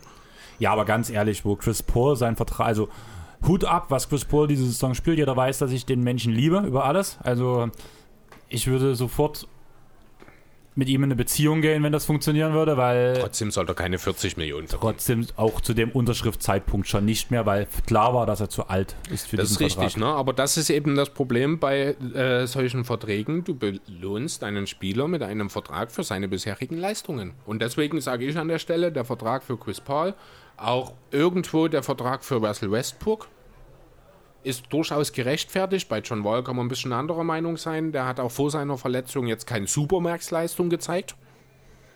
Ne, Blake ist in erster Linie ein Verletzungsthema, wie ich nach wie vor finde. Deswegen haben wir die einfach an der Stelle rausgelassen. Und ich würde dir jetzt einfach mal den ersten Namen in den Raum werfen. Es ist einer, der mir persönlich am Herzen liegt. Du weißt es, du hast mich in seinem Trikot schon spielen sehen. Ähm, der Kerl verdient. Ich muss dich enttäuschen. Ich denke nicht dass erstes an Nicol, wenn ich über Nicolas Batum rede Du wolltest jetzt. Äh, ich wollte äh, natürlich auf Batum hinaus, ja. Ah, nee, du wolltest jetzt erst vor die Beträge sagen und danach den Namen sagen, oder? Ich wollte jetzt einfach einen Bezug auf Batum und ich wäre so. dann jetzt gleich auf den Betrag gekommen. So. Weil jedes Mal, wenn ich an Batum denke, muss ich nicht an dich denken, muss ich sagen. Ja, du hast das Trikot mit der komischen Zahl drauf, ja. was nichts mit der komischen Zahl, aber mit Vorbelastung in Deutschland zu tun hat, mit der 88. Aber ja, ist ein französischer Nationalspieler, alles gut. Und bei dir weiß man ja auch, dass es so ist. Ich würde trotzdem denken, dass viele Idioten als deswegen sich so ein Trikot holen. Weil die sagen, ah cool, 88, ja. Wirklich. Kann also sein. da ist halt nicht viel im, im, Kopf los. Aber wenn ich an Nikolaus Batum denke, muss ich an Lars denken. Weil jedes Mal, wenn wir uns treffen, heult er mir die Ohren voll, wie viel Geld der Junge verdient. ja, ja, das ist halt das Problem als, äh, als Hornets-Fan. Zumal die, äh, die Hornets auch selber schuld daran sind, muss man ja auch nochmal ganz deutlich Auf dazu sagen. Auf jeden Fall. Ähm, ja, wie ist Nikola Batum an seinen Vertrag gekommen? Ähm, Unterschrieben hat er ihn 2016. Damals ist er schon ein Jahr gewesen in New Orleans. Er war Teil des, wie ich finde, legendären Portland Trailblazers Teams, der mhm. äh, bis 2015 Damian Lillard, Wesley Matthews, Nick Batum, Lamarcus Aldridge, Robin, Willi Robin Williams, äh, Robin Lopez natürlich. Äh, seinerzeit 14, 15 die beste Starting Five und ich glaube sogar mit das beste Heavy Minute Lineup der gesamten Liga gewesen. Ja, ich muss dich kurz unterbrechen. Also für die Leute, die noch nicht so lange da in NBA sind, diese Namen klingen jetzt nicht so besonders, sage ich mal so. Vor allem mit den Verträgen, die sie mittlerweile bekommen oder bekommen haben. Auch mhm. Wes Matthews war extrem überbezahlt die ganze Zeit lang. Nach nachdem er von Dallas überbezahlt wurde. Genau. Richtig? Aber die Jungs haben gut gespielt. Ich würde nicht so weit gehen, um es als ein legendäres Line-Up zu bezeichnen, aber ich verstehe, wo deine Sympathie herkommt. Mhm. Und das ist, glaube ich, wichtig, dass wir das nochmal unseren Hörern mit sagen, dass das halt schon ein legendäres Team war. Ein paar jüngere Zuhörer sind dabei, ein paar ältere sind dabei, die diese Zeit vielleicht auch noch in, vor Augen haben. Für mich war es kein legendäres Line-Up, es war ein extrem gutes Line-Up. Vor den, vor den Jungs hatte man Angst, vor, gegen die wollte man nicht spielen. Aber als legendär bezeichne ich dann schon so eine, so eine Sache wie das Golden State Lineup mit mhm. KD oder sowas, wo da die Jungs natürlich nicht drankamen. Naja, würde ich, muss ich ganz ehrlich sagen, sehe ich ein bisschen anders. Also, wow, wow, wow. du sagst gerade, dass das. Naja, also, nein, ich will nicht sagen, dass dieses Fünf-Mann-Line-Up mit dem Line-Up auf Death mithalten kann. Man muss aber auch ganz deutlich sagen, da liegen ein paar Jahre dazwischen. Die Liga hat sich in der Zwischenzeit verändert. Die Blazers mit dieser Line-Up, wie ich sie genannt habe, waren die mit Abstand beste Starting Five der Liga haben aber eben leider, und deswegen fehlt der Teamerfolg und deswegen hat man dann auch 2015 entschieden, das Team auseinanderbrechen zu lassen. Äh, es hat einfach keine Unterstützung. Die Bank war eine Katastrophe damals und deswegen konnte dieses Team eben auch nicht allzu viel äh, erreichen. Aber um wieder den Bogen auf Batum zu ziehen, er ist dort die dritte Option gewesen nach Aldridge, der dort noch der Franchise-Player war und Lillard, der das dann im Jahr danach sozusagen, als Aldridge nach San Antonio gegangen ist, uneingeschränkt übernommen hat. Hat damals äh, ja 15, 6 und 6 mit anderthalb Stocks ungefähr aufgelegt im Schnitt, war wie gesagt, hat effektiv, einigermaßen effektiv geworfen. Also sein Dreier waren früher mal knapp sogar an den 40. Im Laufe der Zeit hat er sich da aber immer weiter ein bisschen nach hinten bewegt. Ähm, ja, wurde dann, wie gesagt, 2015 zu den Hornets getradet, hat dort auch nochmal 15, 6 und 6 aufgelegt im ersten Jahr und dann eben diesen Vertrag bekommen. 2016. Der eine oder andere wird wahrscheinlich schon ein Klingeln in dem Ohr haben, wenn es heißt Free Agency 2016. Denn da kommen auch Verträge wie die von Timothy Moskow beispielsweise her. Ich habe die ganze Zeit überlegt, wie er hieß. Ich kam nicht auf den Namen. Na, damals gab es ja den unfassbaren Anstieg des Cap Spaces deswegen konnte man eben auch solche Wahnsinnsverträge raushauen. Batum war einer der Nutznießer dessen, hat damals fünf Jahre und 120 Millionen unterschrieben, hat, wie gesagt, noch ein gutes Jahr. Äh, dann auch, ja, was heißt gutes Jahr? Er hatte noch ein okayes Jahr mit 12, 5 und 5 dann in seinem ersten Vertragsjahr sozusagen danach, aber ging es immer weiter bergab. Wie gesagt, er verdient 25 Millionen. Jetzt in dieser Saison äh, hat er insgesamt bisher in 22 Spielen ganze 79 Punkte gemacht. Das heißt, wenn wir das Ganze umrechnen, hat er 323.610 Dollar für jeden einzelnen Punkt, den er in dieser Saison erzielt hat, bekommen. Um das mal einfach einzuordnen, 70.000 Dollar am Tag verdient er damit, mit seinen doch recht überschaubaren Leistungen der, der Gehalt, äh, das Gehalt pro Spiel finde ich auch sehr schön. Über 1,15 Millionen verdient er einfach nur dafür, dass er an den 22, also pro. Dass er auf der Bank sitzt. Ja, nee, nee, er hat sogar, ich glaube, ein paar Spiele gestartet in dieser Saison noch, wenn mich nicht alles täuscht. Ja, okay, drei. Äh, von 22, ist also insgesamt ja eh nicht so viel. Jo, das soll jetzt mal hier so unser erster sein, den wir. Ich habe es so schön Albatros genannt. Äh, du konntest mit dem Begriff zunächst gar nichts anfangen. Ich glaube, der ist auch nicht allzu weit verbreitet. Ich kenne den Begriff tatsächlich äh, von dem N Blog NBA-Chef. Der eine oder andere wird es vielleicht kennen, dass die waren damals sehr, sehr aktiv. Ich glaube, Von der Sepp Dimitru. ja, ganz genau. Der Artikel damals, große Headline damals, war Gilbert Arenas in dem Zusammenhang. Es ging um das Jahr 2010, 2011, ich glaube. Und dort wurde dann halt eben das Ganze als Albatros bezeichnet. Die haben eine schöne Definition dazu formuliert, die würde ich einfach mal kurz vorlesen. Und zwar monströs, monströser Spielervertrag zu horrenden Gehaltskonditionen, der den Salary Cap des betreffenden Teams in Geiselhaft hält. Meist im Besitz von Spielern, die ihren Zenit schon längst überschritten haben, Batum, Relikt aus vergangenen, besseren, produktiveren Tagen. In Fachkreisen manchmal auch, und da muss ich immer schmunzeln, Eddie Curry-Vogel genannt. Sagt dir Eddie Curry was? Das hat nichts mit der, der Familie Er ist ein anderer Curry. Also es ist kein entfernter Verwandter von Steph und Seth und Dell. und Dell. Es Also ist das ist nicht, das ist nicht Dell seine Frau. mit Spitznamen. Nee, nee das ist tatsächlich äh, ein NBA-Spieler, ein Center damals gewesen. Der ist, äh, der hat damals mal, mh, der ist, ich glaube, sogar mal All-Star gewesen. Der hat immer eine unheimliche Blauze dran gehabt, war immer schon so ein bisschen, ja, ich will es nicht Lachnummer nennen, aber so ein bisschen, äh, ja, ein Opfer von Witzen in der NBA. Sagen wir es einfach mal so, weil er halt so ein bisschen dicklich war, ein bisschen langsam. Er hatte durchaus einen weichen Touch, er konnte den Ball im Korb unterbringen, hatte ich glaube auch mal in einer Saison knapp fünf, zwischen 15 und 20, hat er mehrere Male sogar aufgelegt, aber war defensiv eine Katastrophe und ist irgendwann mal von den Knicks hilflos überbezahlt worden. Das war ähm, noch vor 2010, da hat er, ich glaube, mal 44 bekommen. Ne, vier Jahre und 40. Das klingt heute lächerlich. Das ist damals ein absurder Vertrag gewesen. Deswegen hier der Eddie Curry-Vogel. Äh, ja, war eine schöne Erinnerung dazu. Jo, hast du noch jemanden oder willst du vielleicht den nächsten mal vorstellen? Nö, ich hatte eigentlich eine Frage an dich erstmal davor. Okay. Du hast ja nun ein bisschen mehr Bezüge zu Nikolaus Batum. Ja. Denkst du, er ist so ein Typ, der sagt, ich habe jetzt meinen Vertrag, jetzt ruhe ich mich aus? Ob es vielleicht da ein bisschen zusammenhängt mit damit, Zusammenhänge gibt damit? Also ich kann es nicht, also ich, jein. Jein ist mein Lieblingswort heute, hast du vielleicht schon mitbekommen. Äh, irgendwie glaube ich, hat es viel mit den Hornets zu tun. Das ist, ich will jetzt nicht gegen die Franchise schießen, das ist überhaupt nicht meine Intention. Ich denke, Batum wäre am besten in Portland aufgehoben geblieben. Na, aber nachdem eben der Aldridge-Vertrag 2015 auslief, ich glaube, Lopez ist auch ausgelaufen in demselben Jahr, Wes Matthews auch. Also es sind wirklich viele Verträge aus der Starting Five ausgelaufen. Batum und Lillard waren die einzigen, die weiterliefen. Man hat sich dort für den Umbruch entschieden und Lillard ja weg, äh, nicht Lillard, sondern Batum weggetradet. Und ich glaube, das ist so ein bisschen der Bruch vielleicht so mental bei ihm gewesen. Er hat zwar dann eben noch das eine gute Jahr in Charlotte gespielt, bis zur Vertragsverlängerung.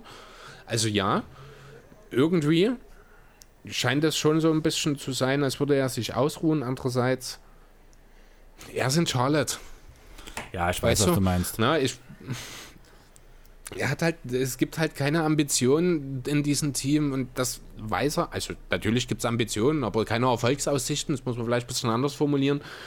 Und wenn du halt aus einem Team kommst, das regelmäßig Playoffs spielt, wenn du selber ein Spieler bist, der diesen Anspruch von sich selbst hat, und den hat er damals ja durchaus noch zurecht bekommen, äh, gehabt, ähm, dann kann das schon auch was kaputt machen. Weißt du? Deswegen ist, fällt mir das ein bisschen schwer einzuschätzen. Aber ja, ich glaube, mittlerweile ist es tatsächlich so, dass er sich auf seinem Vertrag ein bisschen ausruht, habe ich den Eindruck. Kann gut sein. Ich würde sagen, ich tue jetzt einfach den nächsten Spieler vorstellen. Ich würde wieder eine kleine Raterunde für euch, für euch geben. Für Chris wird es nicht so lange dauern, um es zu erraten, weil er seine die ganzen Namen vor sich liegen hat.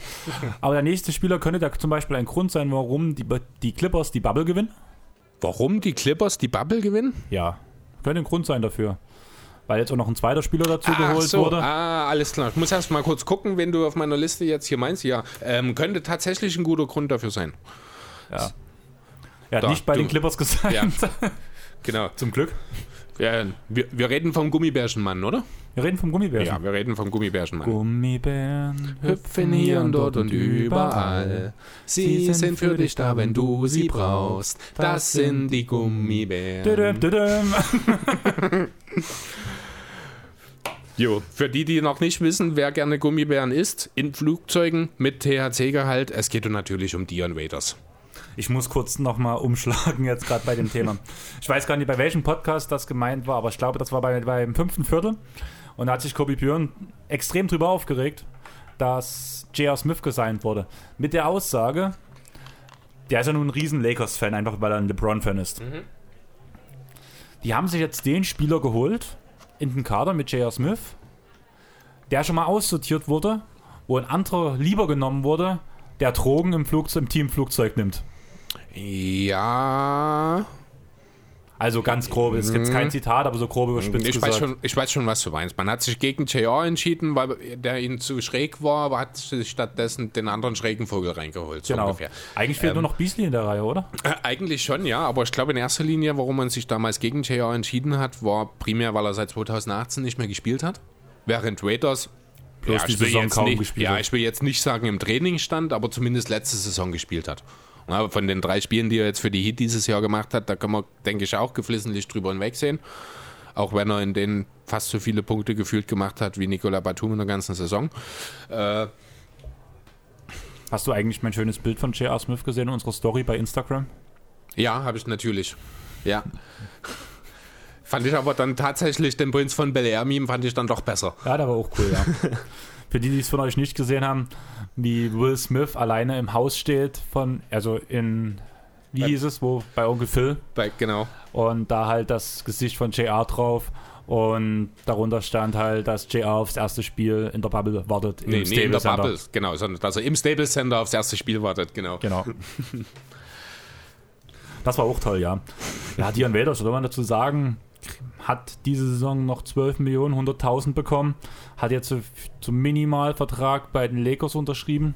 Hm, Bekommt das Geld übrigens von den Memphis, von den Memphis Grizzlies. Vielleicht nochmal ganz kurz, den Vertrag hat er in Miami unterschrieben damals. Ja, also nicht das ganze Geld, der Minimalvertrag wird ja abgezogen.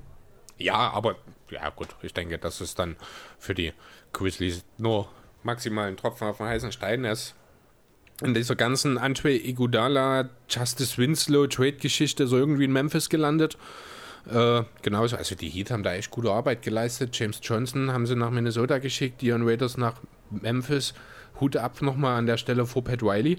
Ähm, ja, haben wie gesagt dafür Iggy bekommen. Memphis hat dann relativ schnell festgestellt, dass Dion Waiters nicht so richtig Ins Konzept passt. Jetzt- Ja, genau. Äh, und haben ihn dann eben wieder entlassen. Wäre auch ein schlechter Einfluss für die, Jungen, für die Young Guns. Definitiv. Ich würde noch mal kurz noch mal so ein paar Geldwerte um mich herumschmeißen, wie zum Beispiel 4 Millionen pro Spiel, was der gute Dion bekommen hat. Weil er eben nur drei Spiele gemacht hat in Richtig. dieser Saison. In den drei Spielen hat er insgesamt 10 Punkte gemacht. Das sind 1.210.000 pro Punkt. Äh, ich glaube, ich muss hier mal, ich sehe es gerade selbst. Ich glaube, ich habe hier die Werte verwechselt. Er hat 10 Field Goals gemacht und hat 28 Punkte gemacht. Chris, ich kann mich nicht auf deine Aufzeichnung verlassen. Also ich sehe das jetzt hier auch das erste Mal und ich, also nicht das erste Mal, weil ich habe es selber gemacht, aber seitdem und mir ist es gleich aufgefallen, dass das ein bisschen unlogisch ist, hätte dir auch auffallen können, dass er 10 Ja, Punkte mit 28 Field Goals gemacht hat.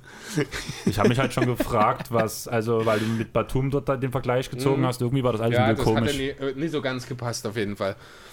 Ja, aber du kannst mir mal sagen, wie viel Geld er pro Sekunde kriegt. 38 Cent. Das geht ja noch. Ja, er kriegt halt 33.000 Dollar am Tag für nichts. Aber wir tun schon wieder ganz schön um den heißen Brei quatschen. Ich würde sagen, du hast den nächsten Spieler angesprochen. Jo, Stell uns den nächsten schon Spieler genannt. vor. Ich hau jetzt einfach mal direkt einen Wert raus. 15.349.400 Dollar verdient er.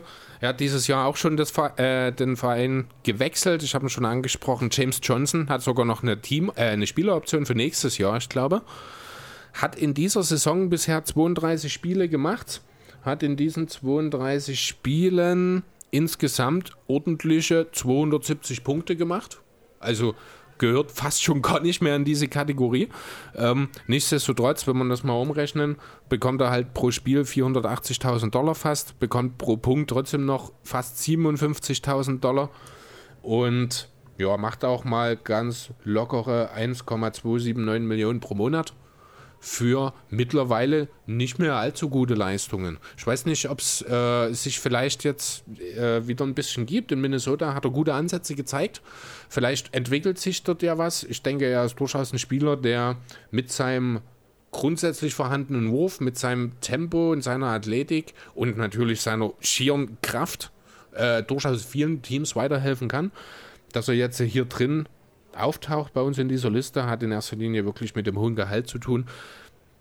James Johnson, bin ich der Meinung, kann noch für zwei, drei Jahre ein sehr effektiver Rollenspieler sein, wenn er dann irgendwann mal aus dem Vertrag raus ist und einen angemesseneren bekommt. Ja, auf jeden Fall. Wer auch ein angemessener Rollenspieler sein kann, zumindest in seinem Gebiet, was er gut kann, ist Evan Turner. Solange er nicht werfen muss. Ich wollte gerade fragen, was ist denn das Gebiet, das er kann? Verteidigung, Defense. Ja. Der Mann, ähm, der mehr Steals als Punkte macht. Ja, und es, ich muss ganz ehrlich sagen, ich finde es unglaublich, dass Evan Turner positiv in Sachen äh, Defense genannt wird, denn er ist ja ein Sixers-Pick. Ich kann mich noch wirklich daran erinnern, was ich damals gepostet habe am Tag des Drafts. Scheiß auf John Wall, Evan Turner wird die Sixers wieder groß machen. Make the Sixers great again. Ja, also ich habe es ein bisschen anders formuliert, aber sinngemäß war es das, was ich gesagt habe. Nach rückblickend bin ich jetzt auch nicht traurig, dass es John Wall nicht geworden ist. Andererseits, naja, die Geschichte Evan Turner müssen wir, denke ich, nicht weiter ausbreiten. Als Second Pick äh, damals hat. also zumindest der Vertrag sieht so aus, als wäre ein Second Pick gewesen. ja, tatsächlich. 18,6 Millionen verdient er in dieser Saison noch. Hat seinen Vertrag im selben Jahr unterschrieben wie äh, Nicola Batum, also im sagenumwobenen Jahr 2016. Ja, in Philly damals hat er ja gar nicht funktioniert.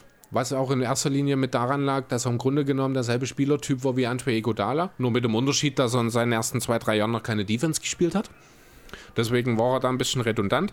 Interessant finde ich, wie man ihn dann losgeworden ist. Man hat ihn nämlich gegen Danny Granger nach Indiana getradet.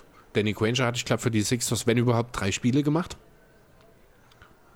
Also Sixers und hohe Picks ist immer noch ein bisschen schwierig. Sieht man ja an dem Beaton Simmons. Das sind nur halt wieder die Picks, die funktioniert haben. Aber man könnte natürlich Noel nennen, man könnte natürlich Okafor nennen. Gut, Carter Williams war der zwölfte Pick, der geht jetzt nicht mehr unbedingt als hoher Pick durch. Das war ja aber Rookie Fultz, of the Year. Aber Fultz natürlich noch. Das war ja Rookie of the Year. Ja, aber äh, ja, okay. Von mir aus.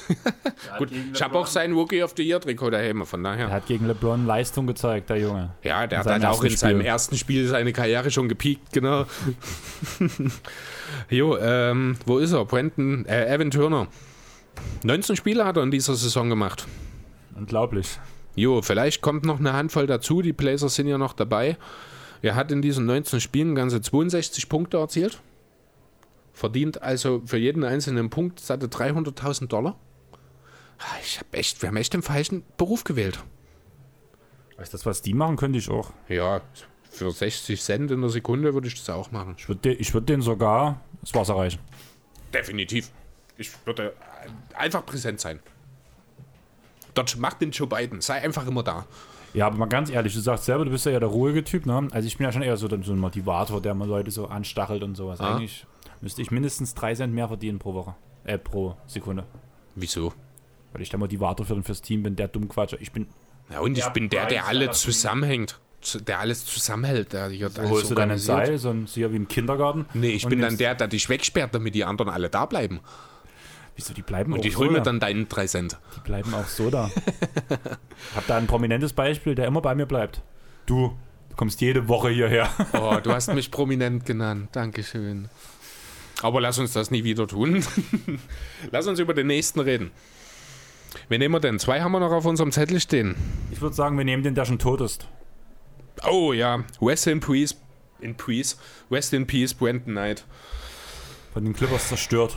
Ja, von DeAndre Jordan zerstört, um genau zu sein. Nach einem Lobpass von dem vorhin angesprochenen Chris Paul. Ja. Ah, War es ein. Paul-Pass? War es nicht ein Crawford-Pass? Nein, das war ein Chris Paul-Pass. Okay, gut. Bin Chris mir nicht Paul, ganz sicher. Bis Chris Paul geht per Crossover in die Midrange auf der link, äh, auf der rechten Seite vom Korb. Tut danach so, wie als würde man den, also so schräg reinlegen. Jetzt muss er gucken.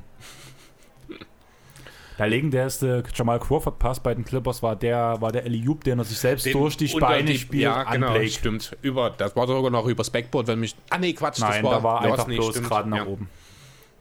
So, okay, kommen wir wieder zurück zum Brandon Knight. Mittlerweile Kurz bei den, nochmal kurz zu Brandon Knight, ne? ja, bei Da dem wir ja sind.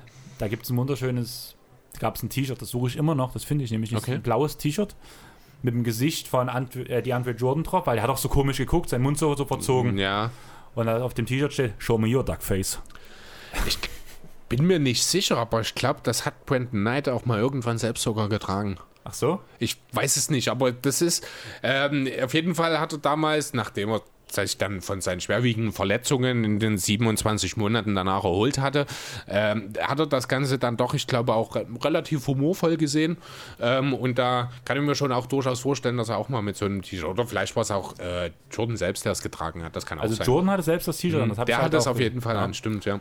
Und jetzt kommt die Frage, hat DeAndre Jordan Brandon Knights Karriere zerstört? Ah, kannst du mir sagen, wann das war? Ich glaube 15, 16 oder 16, 17 müsste das, Das gewesen sein. ah, das ist irgendwie, Ich glaube 15, 16. Also ich gucke gerade auf die Zahlen. Ich schaue mir gerade Brandon Knights Karrierestatistiken an und 2015, 16 ist tatsächlich seine mit Abstand beste Saison gewesen. Er hat 52 Spiele gemacht. Das klingt jetzt erstmal nicht viel, aber es ist tatsächlich sein fünfthöchster Wert. Nein, der sechsthöchste. Hat im Jahr darauf hat er nochmal 54 geschafft, aber danach auch nie mehr als 39. Hat in der Saison 15-16 19,6 Punkte, 3,9 Rebounds, 5,1 Assists aufgelegt. War ja ein unheimlich talentierter Kerl eigentlich. Äh, hab mir auch eigentlich sehr viel damals von dem jungen Brandon Knight erhofft.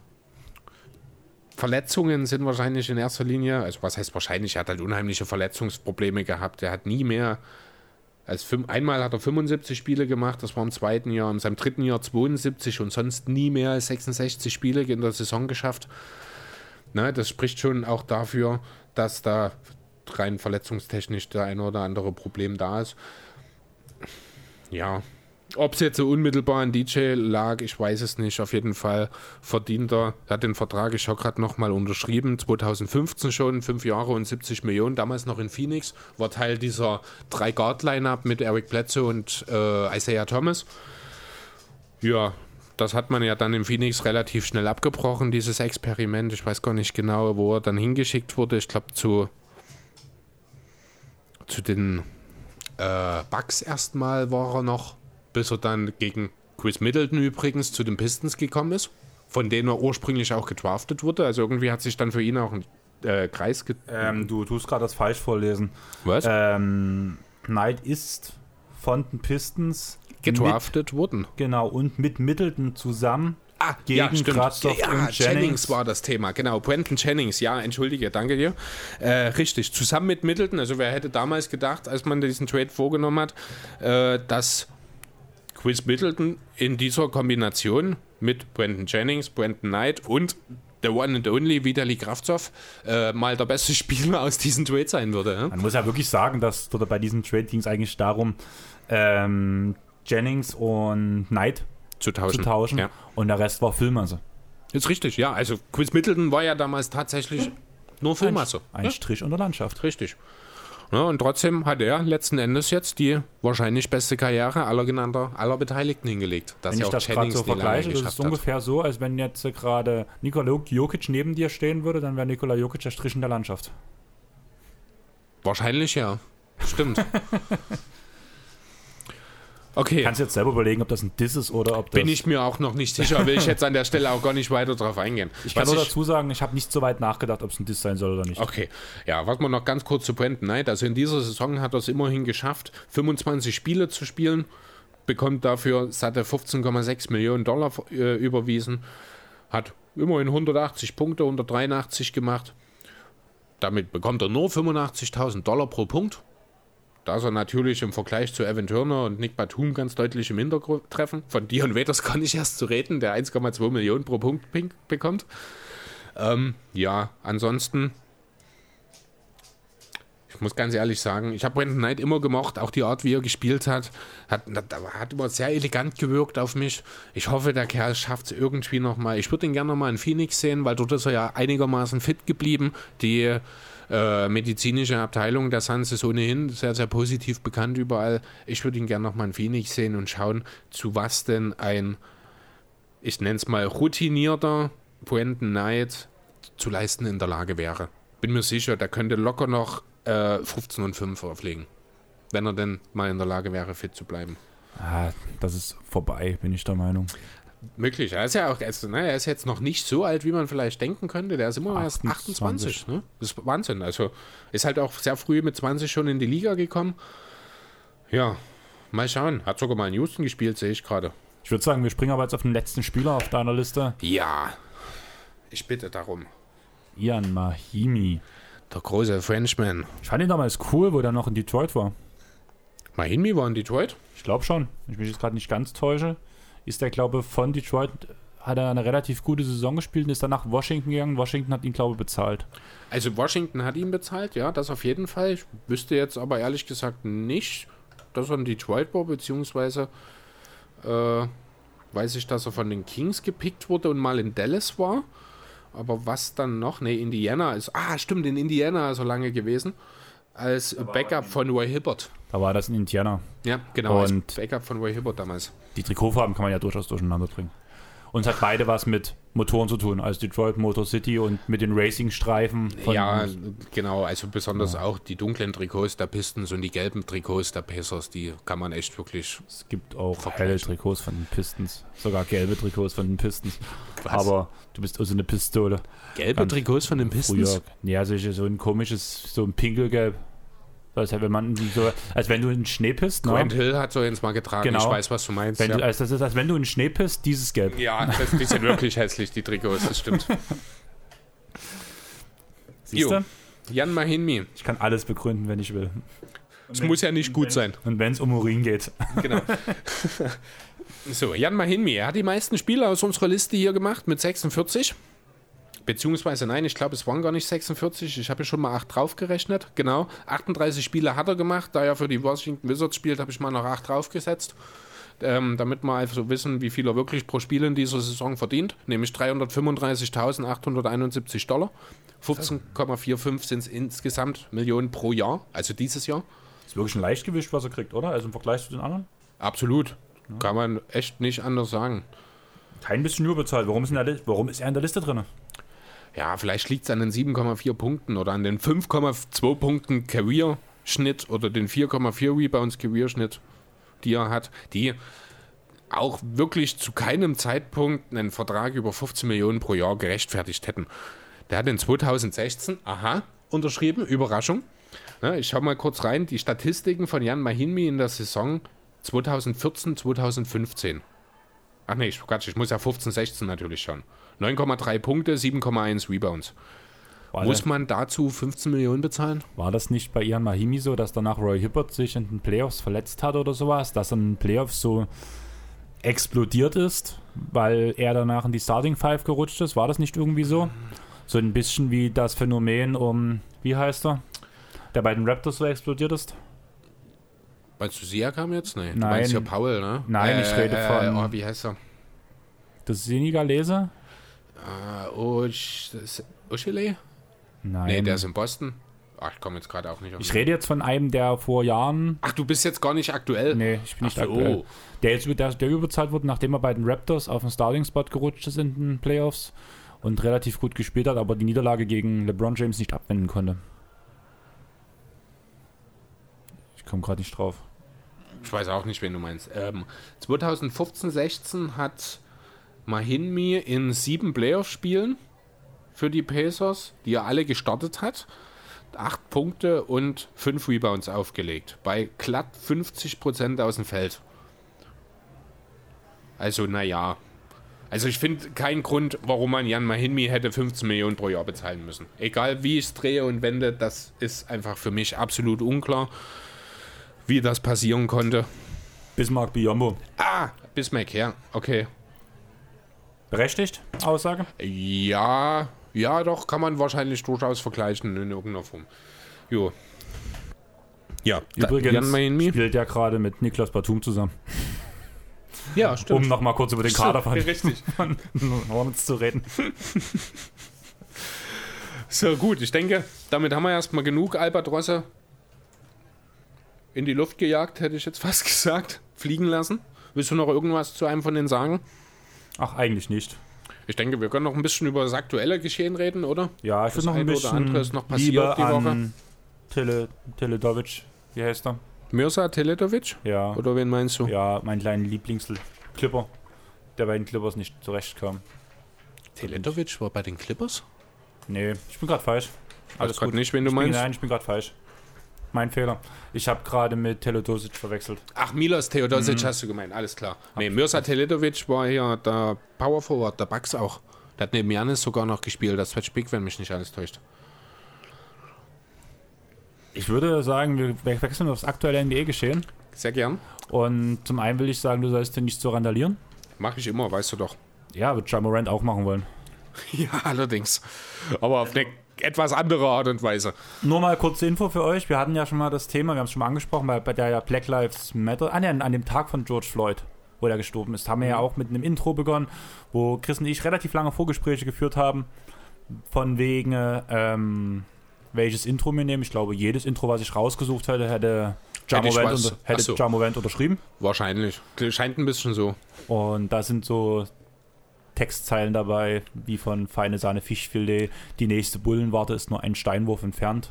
Oder ihr verprügelt gerade wieder Kinder, als wären es eure eigenen. Ich glaube, das wird er unterschreiben. Möglich. Aber ähm, ja, gut, nee, eigentlich auch nicht. Ich glaube, das ist eine Überreaktion gewesen. Ich habe es nicht hundertprozentig alles erfasst. Das Thema war Fakt 12. Das hat wohl eine gesellschaftliche Bedeutung im Sinne von Fuck Police. Ich habe auch ganz kurz dazu gelesen, dass es wohl ursprünglich eigentlich dabei eher um die Drogenpolizei gehen, ginge, aber im Rahmen dieser Black Lives Matter-Thematik halt auf die Polizei im Allgemeinen umgemünzt Der wurde, mehr oder weniger. Paragraph 12 im Staatsgesetzbuch tut die Rechte der Polizei Ah. festlegen. Ah, okay. Und deswegen Fakt 12. Ah, alles klar. Und man muss dazu auch sagen, weil ja viele gerne auch, vor allem gegen feine Sahne Fischfilet wettern, Mhm. die Jungs machen das auch nicht alles. Sie sehen auch, dass da viele vernünftige Leute auch dort arbeiten. Das sind Texte, die halt dazu geschrieben sind, aufzurühren und aufzuzeigen, dass es solche Missstände gibt. Und Nichtsdestotrotz fand ich die Aktion von Moen total daneben.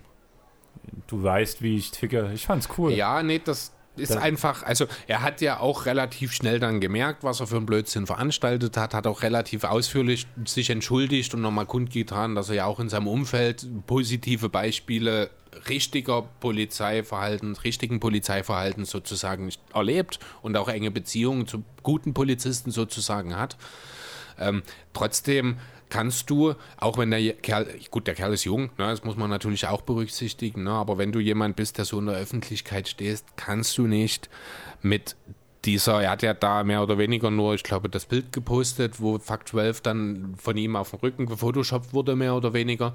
Ja, und du, er ist in dem Punkt dann einfach derjenige, der die gesamte, die gesamte Polizei dort diskreditiert. Und das darfst du in seiner Situation einfach nicht tun. Ganz besonders nicht unter den schwierigen Umständen, die gesellschaftlich in den Staaten aktuell vorherrschen. Ja, gebe ich dir recht. Also vor allem mit diesem, in Anführungsstrichen, Bürgerkrieg. Man kann es ja teilweise wirklich schon Es so bezeichnen, in gewissen Wirkt manchmal teilweise wirklich so, ja. ist das ein bisschen schwierig, gebe ich zu. Aber wie gesagt, ich sehe es so ein bisschen jetzt mal von der Situation in Amerika weg, so ein bisschen, wie es halt viele Bands auch machen, auch Bands wie die Toten Hosen setzen sich mal, tun Zeichen gegen und für Polizei setzen. Ähnlich auch Jamorant mit dem Artikel, den er danach online gesetzt hat, wo er auch nochmal alles begründet hat, Mhm. finde ich, hat das eigentlich ganz gut geklärt. Und von daher sehe ich das eigentlich gar nicht so schlimm, einfach aus dem Grund, weil ich sage, er hat es dann auch gerade gerückt und ja ich finde diese Idee schon cool. Das ist halt, das ist halt so dieser kleine Punker bei mir drin. Das finde ich cool. Ja, aber das ist dann halt, ne, ich meine, klar, man kann halt auch sich, man kann halt auch immer wieder Scheiße bauen, das ist jetzt nicht auf Charmovent, sondern einfach mal so allgemein gesprochen, man kann halt auch immer wieder Scheiße bauen, sich danach hinstellen, entschuldigen und sagen, damit ist die Sache erledigt.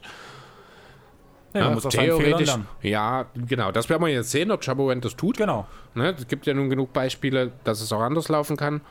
Äh, aber grundsätzlich glaube ich schon, dass er da einfach, dass da so ein bisschen halt der College, College Guy noch so ein bisschen der Junge rausgekommen ist. Der fand das lustig, der hat das geteilt und hat dann im nächsten Moment gemerkt, wahrscheinlich relativ schnell, denke ich, oh, das war vielleicht gar nicht so clever und hat dann eben die entsprechende Stellungnahme da nochmal gegeben. Ich finde trotzdem, hätte nicht passieren dürfen. Ist okay. Ich hätte es auch geteilt. okay. ähm, gut, wollen wir vielleicht erstmal ein bisschen aktuelle Personal besprechen? was denn so gesigned wurde, was denn so nicht mit nach Orlando geht. Dann würde ich dich darum bitten, das einfach bloß schnell runter zu Ja, genau. jubeln, Ich will es nur aus- kurz genannt haben, der Vollständigkeit halber. Sehr interessant direkt. Also ich fange mal an mit den positiven Testings. Ne, es gab jetzt insgesamt neun weitere positive Corona-Ergebnisse. Der erste, den ich hier mir notiert habe, ist Jabari Parker. Der hat sich auch gleich mal richtig schön in die Nesseln gesetzt, denn drei Tage nach seinem positiven Test wurde er in der Öffentlichkeit Tennis spielen sehen. Fand ich ja doch sehr interessant, da es ja heißt, man soll in Quarantäne, wenn man positiv getestet wird. Und Jabari Parker auch nicht in der Halle oder sowas, sondern wirklich draußen. Habe ein Foto dazu gesehen mit Tennisschläger in der Hand. Fand ich doch sehr seltsam. Habe aber jetzt auch nichts dazu gehört, irgendwie, ob es irgendwelche eine Strafe oder irgendwas gab, keine Ahnung. Ähm, ja, bei den Nets wurde nochmal ordentlich zugeschlagen. Spencer Dinwiddie und die Andre Jordan. Jordan hat jetzt auch schon gesagt, ich werde nicht teilnehmen.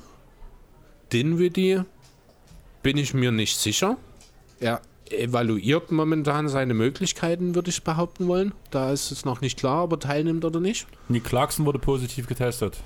Ja, traurig, aber Ich mochte den Jungen. das, ich kann den gar nicht zuordnen, ganz ehrlich. Ich wusste auf dem Bild, ich hätte den nicht erkannt, nix. Ja, ich habe ein paar Spiele, der ist halt aufgefallen, weil ich habe da, hat glaube ich eine Freundin mitgeguckt, Mhm. wenn ich mir nicht ganz täusche. Ach, deswegen dieser Kommentar. Genau. Alles klar. Die war sofort verliebt und hat ihn danach. Ah. Müsste, glaube ich, Janni gewesen sein. Die hat, hat ja Freunde vor kurzem einen Antrag gemacht. Und die hat, hat ihn dann gleich erstmal auf Instagram gefollowt. Also? Die tut auch Chandler Parsons followen. das Oh, hat sie ist vorher schon gemacht. Okay. Ähm, ja, genau. Und wer auch nicht nach, das ganz kurz, weil wir gerade bei den Nets sind, Wilson Chandler ist auch raus. Also die Nets gehen mit einem G-League-Team mehr oder weniger wahrscheinlich dahin. Der beste Spieler wird Caris LeVert sein. Und der zweitbeste. naja, aber, ja, aber Ja. danach, ne? Der, der nächste werden dann, die nächsten beiden sind Dinwiddie äh, und Jared Allen und vielleicht noch Joe Allen. Aber damit reichst du dann halt auch nichts. Na, das ist, sind individuell gute Den Spieler. Willi ist nicht safe. Dinwiddie ist nicht safe. Die anderen drei sind alles gute Spieler, die für den Contender auch wichtig sein können. Aber äh, eben in dieser Kombination, äh, ich weiß jetzt nicht, wie die Tabelle aussieht, aber ich glaube, von den Wizards können sie nicht mehr abgefangen werden, oder? Rein theoretisch ist das möglich. Okay, vielleicht ist das ja der Plan. Vielleicht will man in die Lottery. Ach nee, das geht ja wahrscheinlich nicht, weil wahrscheinlich die Odds von Also vor Corona genommen werden. Nein, wenn ich das richtig mitbekommen habe, ich glaube bei Token the Game, bei der WhatsApp NBA-Folge, die wir auch geteilt haben auf unserem Instagram-Profil.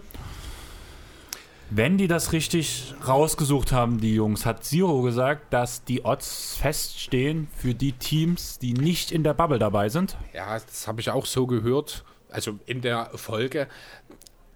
Das kann natürlich sein, aber es wäre natürlich die dümmste aller Lösungen. Muss man dann schon auch mal sagen, oder? Also entweder nimmst du dann die Lottery-Odds für die Zeit komplett für das Ganze, also dass du die Standings von vor dem Lockdown nimmst und daraus die Lottery-Odds machst, oder du machst komplett abhängig davon, wie jetzt die Bubble äh, stattfindet, dann müssten aber auch alle Teams rein. Weil jetzt beispielsweise, die Wizards sind ein schönes Beispiel, wenn die alles verlieren, machen die, ich glaube, noch zwei oder drei Plätze gut.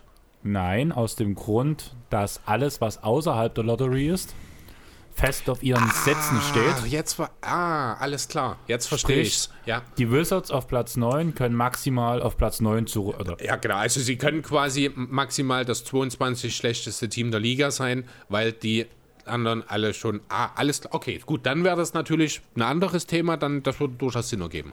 Das kann man so machen, dann gehen diese acht Spiele, haben dann auch eine gewisse Bedeutung zumindest noch. Wenn auch keine übergeordnete natürlich. Aber gerade im Westen ist das vielleicht nicht uninteressant. Ne? ich habe schon wieder Quatsch im Kopf.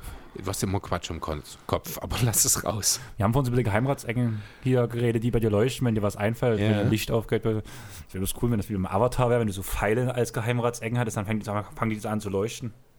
Pfeil? Ach so, die, Avatar. ah, der, ja, die Legende von Aang hier, dieser. nein, ja. die Legende von Arm, das ist Avatar. Ich kenne nur den Film, ich kenne die Serie nicht.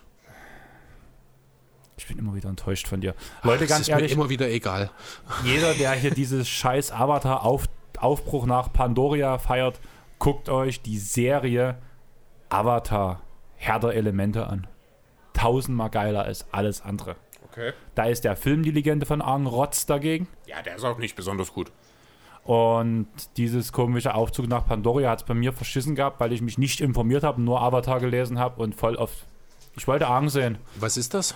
Also, mir sagt das was, aber ich kann es nicht zuordnen. Ach, diesen Quatsch. blauen Viecher. Ach doch, klar, Avatar. Ja, Ja. natürlich. Nee, das hat ja gar nichts damit zu tun. Ja, genau, aber ich bin dorthin gegangen, weil dort Avatar stand. Ach so, okay, nee, das wusste ich. War mein erster 3D-Film.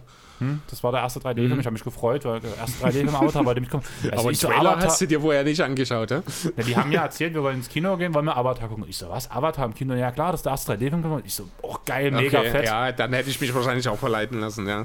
Ich war so enttäuscht. Ich hatte noch nie eine größere Kinoenttäuschung. glaube ich. Äh, nee, das, da hab ich, kann ich definitiv, was fand ich richtig schlecht. Babylon AD zum Beispiel, da war ich noch ein Kind. Tron Legacy fand ich auch ganz schön schlimm. Aber egal, kommen wir wieder hier zurück. Ähm, wer ist noch? Ja, konkrete Namen gibt es gar nicht. Bei den Pelicans sind drei Spieler positiv getestet worden. Da wurde jetzt nicht gesagt, wer. Da lässt sich jetzt natürlich auch wieder schön spekulieren. Sind es vielleicht die Williamsons und Ingrams dieses Teams? Ist es vielleicht auch nur Nicolo Melli? Keine Ahnung, nur in Anführungszeichen natürlich. Sind halt drei Spieler, keine Ahnung. Und was ich noch ganz interessant fand, in Denver und in LA, genau genommen bei den Clippers, wurden die Trainingsanlagen geschlossen, weil es im Staff positive Tests gab. Ja. Genau. Also angeblich. Doc Rivers sagt, dass keiner der Spieler betroffen ist. Kein Spieler im Staff, genau. Ja, also bei den Nuggets habe ich es direkt gelesen, dass es aus dem Personal kommt. Und die Konsequenz daraus bei den Clippers entsprechend dann sehr wahrscheinlich auch. Also Spieler sind alle negativ getestet worden. Bei den Sixers übrigens auch, hat Brett Brown die Woche auch gesagt. Und dann wird interessant. Wir hatten letzte Woche das Thema, einer von den Contendern ist betroffen. Vier Spieler aus dem Contender-Team, wahrscheinlich aus LE. Ein West-Contender war gesagt. Ja. Genau. Wer, wer bleibt nicht so viel übrig. Na, ist aber jetzt auch schon wieder zwei Wochen her, ich glaube. Also die müssten inzwischen Letzte geklärt sein. War das letzte Woche? Okay. Na, dann sind die nächste Woche dann unter Umständen geklärt. Jo, wer hat noch keinen Bock auf Orlando, Tabo Sefolosha? Ich weiß nicht warum. Schweizer. Ja, gilt das als Grund? Grenzen- Nicht Die teilzunehmen? sich von allem ab.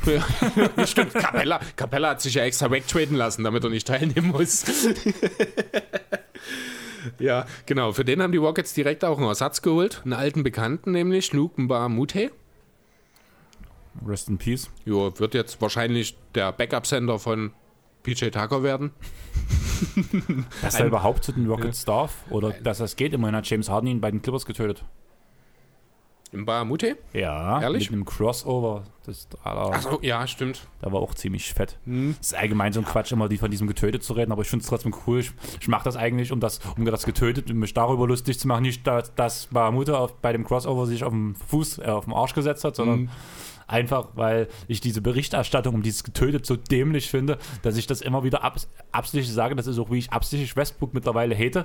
Einfach, weil, weil ich weiß, dass du dich jedes Mal drüber aufregst, sinnlos, Ah. und ich das lustig finde. Schön. Haben wir das auch geklärt. Wer hat's auch so? Ähm, ja, die Clippers haben auch nochmal zugeschlagen. Ist jetzt offiziell Joachim Noah. Da hat er ja schon mehr oder weniger lange festgestanden. War schon aktuell, er hat den 10-Tages-Vertrag, danach wurde die, war, wurde die Saison Mhm. abgebrochen, deswegen sind die 10 Tage abgelaufen, logischerweise. Deswegen nicht offiziell. Und jetzt ist unser Championship-Contender komplett. Ja, äh, Earl ist in L.A., J.R. Smith bei den Lakers, das ist auch klar. Äh, Justice, Justin Anderson ist der Ersatz für Wilson Chandler bei den Nets. Ist ein bisschen kleiner, bringt aber, ich glaube, abgesehen vom Scoring vielleicht ein bisschen mehr Vielfalt mit. Wird aber den Nets auch keinen großen Schub mehr geben, bin ich mir relativ sicher. Cameron Payne hat, ja, Cameron Payne hat jetzt noch für zwei Jahre bei den Suns unterschrieben. Nehmen wir einfach mal so hin. Ja, das sind so aktuelle Personalsachen. Ich habe noch mir eine Knochenprellung von Zaire Smith aufgeschrieben bei den Sixers. Da ist für Orlando also raus. Bin mir allerdings auch nicht sicher, ob er überhaupt Einsatzzeiten gesehen hätte bei den Sixers. Da das ja das ganze Jahr schon sehr, sehr fragwürdig mit ihm läuft, bin ich gespannt, wie das nächstes Jahr weitergeht. Auch wenn wir kurz bleiben wollten, wir echt nicht mehr viel Zeit haben heute, aber eine Frage habe ich. Mhm. Ähm, die Sixers, äh, die Wizards sind sechs Spiele oder sieben Spiele hinter den Nets? ich glaube. Ah, hinter den Netz? Weiß ich nicht genau. Die Oder Nets hinter den Magic. Nee, hinter den Nets. Hinter den Nets wäre jetzt interessant. Ah, sag ich dir gleich. Ich glaube, das sind zu viele, oder? Die Nets sind bei 30, 34, die Wizards bei 24, 40. Also sechs dahinter. Weil bis vier Spiele Abstand gibt es doch dieses Play-in-Game. Mhm. Das, Aber kö- das könnte interessant werden, oder? für die Nets meinst du? Ja, Oder die, du meinst dass die? Nets verkacken. Ja, Einfach das- aufgrund genau. des Kaders und dass die Wizards reinrutschen. Mo Wagner hat ja schon gesagt, dass die voll auf Sieg gehen wollen. Deswegen habe ich gesagt, also es könnte, ich hätte gedacht, die Abstände sind tatsächlich größer. Aber die Nets auf 7, genauso wie die Magic auf 8 mit 30 Siegen. Äh, die Magic haben eine Niederlage mehr. Und ja, sek genau sechs Spiele hinter den Nets, 5,5 hinter den Magic sind die Wizards. Ja, also gut. es ist theoretisch möglich, auf jeden Fall. Dann würden wir jetzt kurz die letzten Themen. Wir sind jetzt doch mehr in die Zeit reingekommen. Wie gesagt, ich habe heute noch was vor. Chris muss morgen zeitig raus. Ich würde jetzt ganz kurz die Themen abmoderieren. Chris sagt nur kurz seine zwei, drei Sätze dazu. Sion Wirk, denke ich mal, oder? Was? Sion Wirk? Sion Wirk? Wirk? Sion Cover. Ob du da brechen musst Ach, davon. Wirk. Wirk. Ich habe jetzt an das Wirk im Sinne von Arbeiten Ja. auf Englisch gedacht. Alles klar. Ähm, ja, es, kotzt ist mich an. es ist Wochenende. Ja. Ich denke nicht an Arbeiten. Okay, ähm, ja, ganz offen und ehrlich, es kotzt mich an. Das ist eine Katastrophe. Du kannst keinen Spieler, der keine 20 Spiele in der Liga gespielt hat, aufs Cover setzen. Ich habe hier mal ein schönes Beispiel dazu. Ähm, wo ist mein 2K-Zettel? Hier, genau. Die drei Cover-Athleten für dieses Jahr. Zion Williamson. Ah ne, nicht die drei, sondern die zwei, die neu sind. Also Dame, der ist ja auch das erste Mal dabei für die äh, Current Gen, also für die PlayStation 4 ist das, ne? Und die Xbox One, One X. Ähm, der hat 658 Spiele in der NBA auf dem Buckel gehabt, bevor er auf das Cover gekommen ist. Zion Williamson, wie gesagt, hat jetzt 19 Spiele gemacht. Und jetzt sag du mir mal, was du glaubst, wie viele Spiele LeBron gemacht hat, bis er das erste Mal auf dem Cover war. 2006 war er auf dem Cover, oder? Nein. Ich sag dir, wer 2006 auf dem Cover war. Nee, warte mal. Stopp, stimmt. Ich bin falsch. Falsch wieder. 2006 ist das erste Mal 2009. auch falsch. 2014 war LeBron James das erste Mal auf dem Cover von NBA 2K. Er hat dahin erstes. 900 Spiele ge bereits gemacht. 903, um genau zu sein. Ich glaube, es sind nur Regular Season Games. Ja, und dann kommt Zion Williamson, natürlich mit Vorschusslorbeeren und alles gut und alles cool und alles schön. Hatte und LeBron auch. Hat ohne- Anthony Davis auch. Ja, und trotzdem ist in den ersten fünf Jahren von NBA 2K immer Allen Iverson auf dem Cover gewesen. Immer? Ja. NBA 2K, 2K1, 2K2, 2K3 und dann gibt es hier ein ESPN NBA 2K. Da weiß ich nicht, das ist wahrscheinlich dann mal, haben sich E ESP, ESPN NBA Basketball heißt, das ist das 2K vor, also das 2004er dann. Da ist er auch noch drauf, 2005 dann Ben Wallace, zweimal Shaquille O'Neal, 2008 Chris Paul, 9 Kevin Garnett, Kobe Bryant 2010, 11 Michael Jordan. Da hat man quasi eine große Legendenedition wahrscheinlich gemacht. Ähm, 2012 dann das erste Mal mit mehreren. Magic Johnson, Larry Bird, Michael Jordan. 2013 Black Griffin, Durant Rose. 14 LeBron, 15 Durant. 16 Curry, Harden, Davis, Dennis Schröder. Da gab es eine deutsche Version. Habe ich sogar hier im Regal stehen. Cool. Habe ich, ich glaube nicht. Ich weiß gar nicht. Ich Da glaube hat, doch 14 mein, war. da hat doch meine Ex Katze drauf gepisst, dass das, das Covers verlaufen. Ich glaube 2016 war ein FIFA-Jahr bei mir. Ich habe damals immer alle zwei Jahre das eine Jahr FIFA, das andere 2K gekauft. War noch nicht so flüssig damals. Äh, 2017 Paul George und Kobe. 18 Kyrie Shaq. 19 LeBron Giannis. 20 AD und Dwayne Wade. Und 21 eben jetzt mit Lillard, Zion und Kobe in der Mamba Forever Edition natürlich. Ich musste auch lachen. Hab ich auch mit Tina drüber geredet. Letztes Jahr habe ich mir die Legend-Edition geholt, weil ich keinen Lakers-Spieler Hm? Ich in meinem Regal stehen haben wollte. Dieses Jahr hole ich mir die Legend-Edition, weil ein weil Lakers-Spieler ein Lakers-Spieler ist. drauf ist. Ich habe auch, also ich muss ganz ehrlich sagen, Und die Cover sehen geil aus. Also ganz Ja. ehrlich. Ich muss ganz ehrlich sagen, eigentlich will ich Damian Lillard. Aber irgendwie weiß ich noch nicht so ganz, wie es laufen soll. Das neue 2K kommt wahrscheinlich im Herbst raus. Genau, Die neuen Konsolen erst über Weihnachten irgendwann. genau. Finde ich ein bisschen scheiße. Wieso? Na, was mache ich denn in den drei Monaten, bis ich die neue Konsole habe? Geht es dir bloß um das Cover oder geht es dir allgemein? Naja, also die Du, deine Next-Gen-Spiele sind halt äh, mit, haben mehr Umfang. Nein. Nicht? Wirklich Nein. nicht? 2K hat es offiziell bestätigt, Okay. genauso bestätigt wie bei allen EA-Games, dass du, du kaufst die PlayStation 4 Edition. Mhm. Installierst die auf deiner Playstation, damit ist das auf deinem Account registriert. Okay. Und sobald das die Next Gen kommt, wo deine Playstation 5 mit deinem PSN-Account in dem Fall hast, tut es automatisch deine PS4-Edition auf eine PS5-Edition updaten. Okay, ist dann quasi wie ein Download aus dem Store, weil Genau. ich dann wahrscheinlich mit der Disk nicht mehr. Okay, also kann ich mir Damian Lillard sozusagen holen. Genau. Und danach Okay. kannst du, wenn du auf die nächste Gen umsteigst, hoffentlich diesmal auf die PlayStation 5 und nie auf diese Definitiv hässliche Gut, aber das, also ich weiß nicht, wie es bei der Xbox ist. Ich schätze mal, aber es wird Wird ähnlich sicher sein. dasselbe sein. Ja, gerade also in Sachen Abwärtskompatibilität ist ja die Xbox der PlayStation eh ein bisschen voraus. Jetzt nicht mehr, nicht seit die PlayStation 5 ist abwärtskompatibel. Die Xbox ist seit zwei Generationen abwärtskompatibel. Ja, aber trotzdem. Ich Ähm, bin das nicht so gewohnt. Ja, nee, ähm, ja gut, also äh, definitiv nicht kaufen werde ich mir die Zion Williamson Cover Edition, einfach aus Protest und weil ich es einfach, ich finde es wirklich zum Kotzen. Es ist einfach, schaut doch mal in die Liga, wie viele Stars es in dieser Liga gibt, die über Jahre überragende Leistungen geschafft haben und nicht mal in Erwägung gezogen werden, irgendwann mal auf ein Cover zu kommen. Dann kommt ein Rookie, der 19 verdammte Spiele in seiner Rookie-Saison spielt. Okay, von mir aus 27, weil er nach 8 bekommt. Und ist das nächste große Ding und muss dann sofort auf das Cover? Nee, sorry. Das ist so ein bisschen wie das Thema Verträge, hohe Verträge, was wir vorhin bei Chris Paul beispielsweise hatten. Verträge sind eine Belohnung für das, was bisher geleistet wurde. Das sollte in diesem Fall, auch wenn es albern ist, weil es nur um, äh, um ein Spielecover geht, ne? aber das sollte hier dann noch viel mehr Wirkung haben als in einem Vertrag. Ja, und genau deswegen beenden wir das Thema jetzt, weil wir wollen Zion Williamson jetzt nicht noch mehr Zeit spenden in diesem Podcast, weil wir eigentlich noch über andere wichtige Spieler, die die NBA-Welt nach aufblüht und wo jeder sagt, das ist der next big thing und von dem müssen wir jetzt unbedingt noch reden. Jakob. Jakob Pöldl. Natürlich, genau. Jakob Pöldl wird nach der Saison Restricted Free Agent und hat sich diese Woche ein bisschen geäußert in Richtung, wenn die Situation nicht passt, muss ich mir vielleicht was anderes suchen. Ist natürlich schwierig, wie gesagt, Restricted Free Agent, die Spurs haben theoretisch jede Möglichkeit mitzuziehen. Er ist ein bisschen, ich will nicht verärgert sagen, aber enttäuscht von seiner Entwicklung. Spielt jetzt auch diese Saison als Backup von Lamarcus Aldridge nur knapp 16 Minuten oder etwas mehr als 16 Minuten. Ähm, hat eigentlich von sich erwartet, er ist im vierten Jahr, dass er schon weiter ist. Kann ich verstehen, hat jetzt aber auch nicht unbedingt mit Leistung unbedingt das Ganze, zumindest in dieser Saison, äh, untermauern können, seine Ich Ansprüche. würde dich kurz unterbrechen Mhm. wollen. Also, ich muss ehrlich sagen, ich verfolge San Antonio derzeit gerade nicht wirklich. Ja, Ich Zeit. verfolge Jakob Pöttl seit seiner Karriere nicht wirklich so aktiv. Hören wir mal links, rechts was, was man halt so hört nebenbei. Ja. Wahrscheinlich ein bisschen mehr als der, als der Otto-Normalverbraucher hört. Auch der Otto-Normale NBA-Konsument hört vielleicht, hören wir wahrscheinlich beide ein bisschen mehr.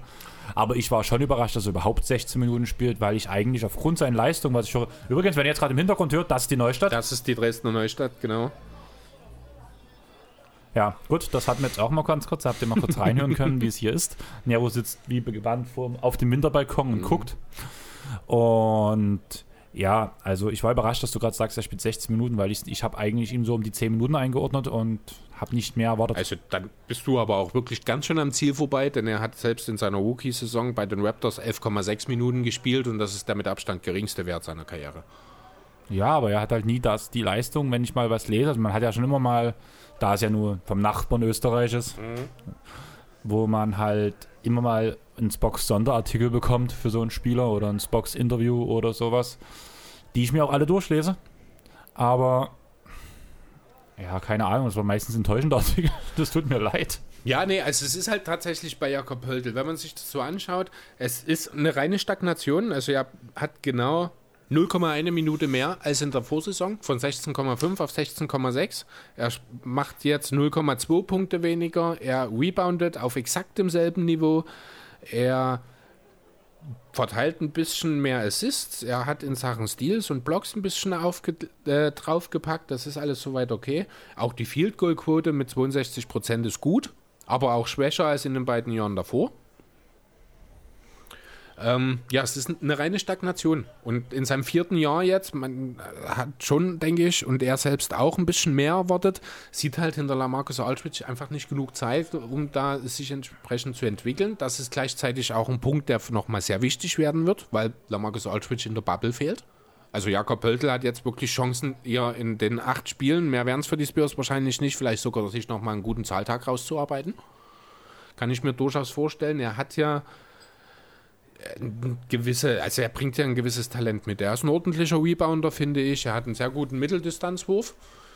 Ähm, da hat er wahrscheinlich auch wirklich in Lamarcus Aldridge einen guten Lehrmeister auch vor sich gehabt. Aber er kriegt halt die Minuten nicht. Da muss man schauen, ob er dann eben in einer Situation, die besser auf ihn zugeschnitten ist. Die Detroit Pistons sind in dem Zusammenhang schon genannt worden. Zum einen eben, weil dort die Big-Positionen alle relativ vakant sind. Zum anderen, weil mit Dwayne Casey sein ehemaliger Coach von den Raptors dort als Trainer momentan angestellt ist. Ähm, könnte ich mir durchaus vorstellen, dass das interessant ist. Ja, Breaking News, Breaking News, Breaking News.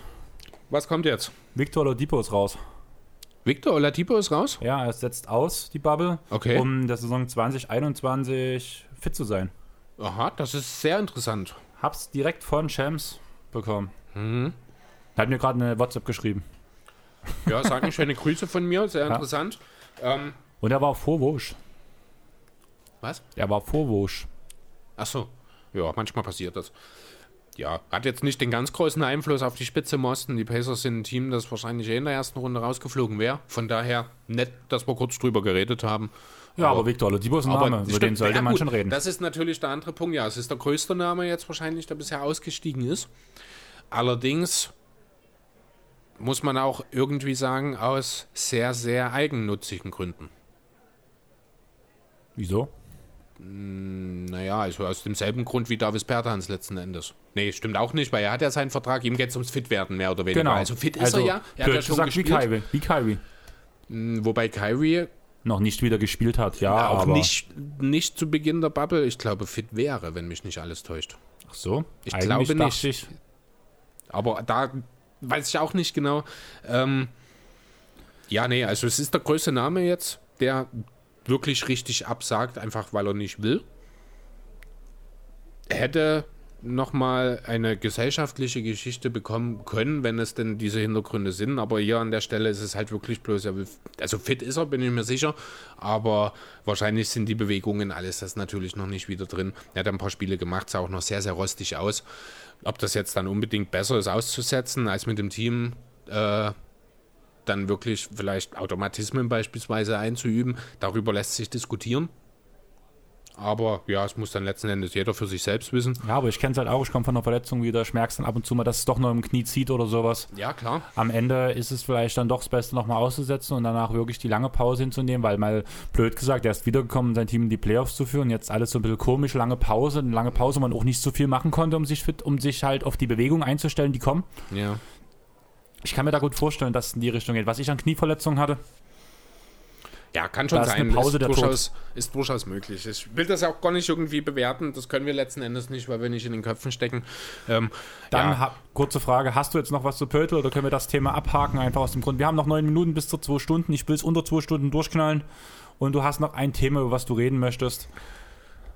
Ja, ganz kurz noch. Also er ist jetzt nicht unbedingt davon aus, dass er unbedingt die Spurs verlassen will. Er muss natürlich schauen, wie sieht die Situation nächstes Jahr aus. Lamarcus Aldridge wird auch nicht jünger. Vielleicht lässt sich was arrangieren, dass er mehr Minuten bekommt.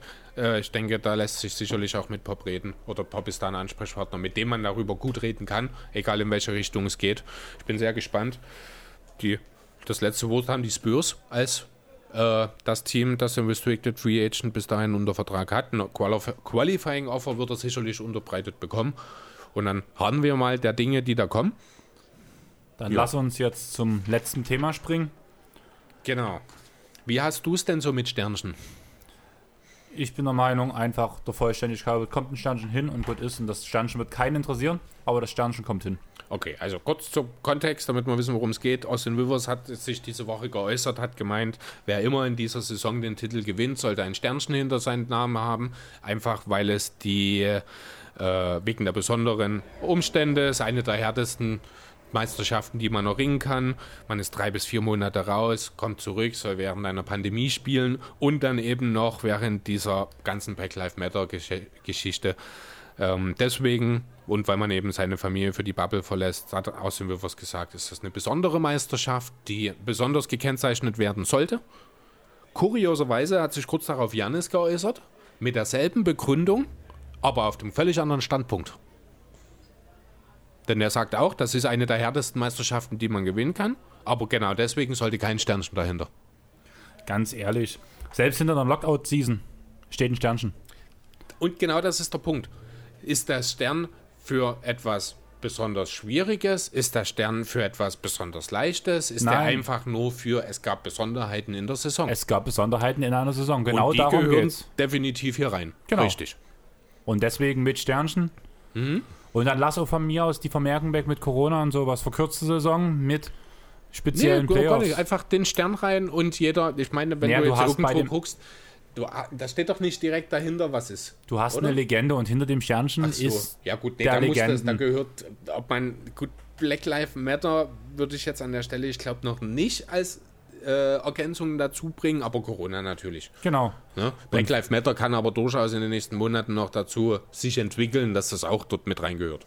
Das will ich jetzt an der Stelle gerade in den USA nicht ausschließen. Ja, auf jeden Fall. Und von daher bin ich für, dafür das Sternchen, weil es einfach, es ist ein Zusatz von einem Artikel, Besondere eine, Umstände. eine, ein Beitrag, wie wenn du ein Wort, Wort erklärst. Wenn du für euch, für diejenigen, die einen Manga lesen, du hast so oft hinter speziellen Wörtern, hinter Fachbegriffen, hast du ein Sternchen stehen, weil das was Besonderes ist. Mhm. Nicht, weil es was Besonderes Negatives ist, sondern was Besonderes Positives. Und das Sternchen findest du dann in einer Legende, was meistens ganz unten auf der Seite ist, wo drin steht, zum Beispiel Onigiri, japanischer Reiskuchen. Mhm. Punkt. Das ist einfach bloß eine Erklärung, warum das was anderes, warum die Quasi Saison anders den, war als. wie in den englischsprachigen Schulbüchern für Vokabeln, die man noch nicht kannte. Kann sein. Das, das, das weiß ich gerade nicht. Okay, ja, genau. Also ich bin da selben Meinung grundsätzlich. Da gehört ein Stern hin, weil es einfach eine absolut außergewöhnliche Situation ist. Ich denke, du bist auch derselben Meinung wie die beiden und auch wie ich, dass es eine der härtesten Meisterschaften ist, die man erreichen kann, oder? Ja. Nero auch, da kam direkt Nero rein. ist zustimmt dahergetrottet, genau. Von daher, ich will das Thema auch gar nicht weiter ausschmücken. Ich bin froh, dass wir uns da einig sind. Und denke, freut mich. wenn es sonst keiner macht, machen wir halt einen Stern hinter diese Saison. Genau. Und jetzt müssen wir trotzdem noch kurz reden. Ich will das Bullenwagenfahren doch nicht als Titelnamen Dann streiche ich es weg. Also Leute, das hört euch den Song von Ferris MC an, das mit Swiss und die anderen und Choki. Und es ist cool, wie die einen Plan schmieden, weil sie besoffen sind, um ein Bullenauto zu, ein Polizeiauto zu klauen. Das ist eine ganz lustige Geschichte, die sie sich dort ausdenken. Ist genau mein Humor, gefällt mir, ist meine Musik. Hat ein bisschen Hip-Hop-Einflüsse, was zum Basketball passt, hat aber genug Rock-Einflüsse, was zu mir passt. Es ist sehr schön. Und wir denken uns noch einen coolen Namen aus und hoffen, ihr habt Spaß gehabt. Und wir verbringen jetzt das Wochenende getrennt voneinander, Ja. tun danach, weil ich nächste Zwei Woche. Wochenenden getrennt voneinander. Ja, weil ich nächstes sogar, ja? Wochenende wegfahre, deswegen treffen wir uns in der Woche und recorden eher für euch. Aber Edge, Ja. ihr bekommt ihn trotzdem erst Sonntag zu hören. Genau, da wird es trotzdem ein kleines Special geben. Wir verraten jetzt noch nicht, worum es genau geht. Es wird kein Recency Talk auf jeden Fall. Genau. Und lasst euch einfach überraschen. Und haut mal raus, was ihr demnächst mal so hören wollt. Also, Genau. ob ihr wieder mal ein EU haben wollt, ob ihr Trade Talks hören wollt, ob ihr Eine Idee für ein schönes Format Idee für, ein uns schönes habt? Format habt. Eins habe ich ja schon vorgeschlagen, was wir demnächst umsetzen. Ja, stimmt. Genau, da fehlt uns noch ein Name dafür. Genau. Na, das wird ins AEU gehen oder in die Trade Talks, in was in, Ja, ein was beiden, weil das ungefähr so in das Zeug passt. Aber dazu später und wir wünschen euch jetzt eine, also wir stehen jetzt kurz vor dem Wochenende, wenn ihr es hören könnt. Seid ihr schon in der neuen Woche oder steht direkt vor der neuen Woche? Also wünschen wir euch viel Eine Spaß. schöne Woche. Viel Spaß, am sonnigen Montag arbeiten zu gehen. ja, aber wir müssen auch ran, also so, Genau. so ist es nun auch nicht. Und von daher, mit Intro, Outro sind wir trotzdem noch unter den zwei Stunden. Das finde ich sehr schön. Ich habe trotzdem noch genug Arbeit, bevor ich morgen zu meinen Eltern fahre. Von daher quatscht mir den Mund fusselig und sagt nochmal, liked uns auf Facebook, Instagram etc. Folgt uns auf Spotify und Apple Podcast, lasst uns Bewertungen da, empfehlt uns weiter und wir sagen Tschaußen. Ciao. Ciao.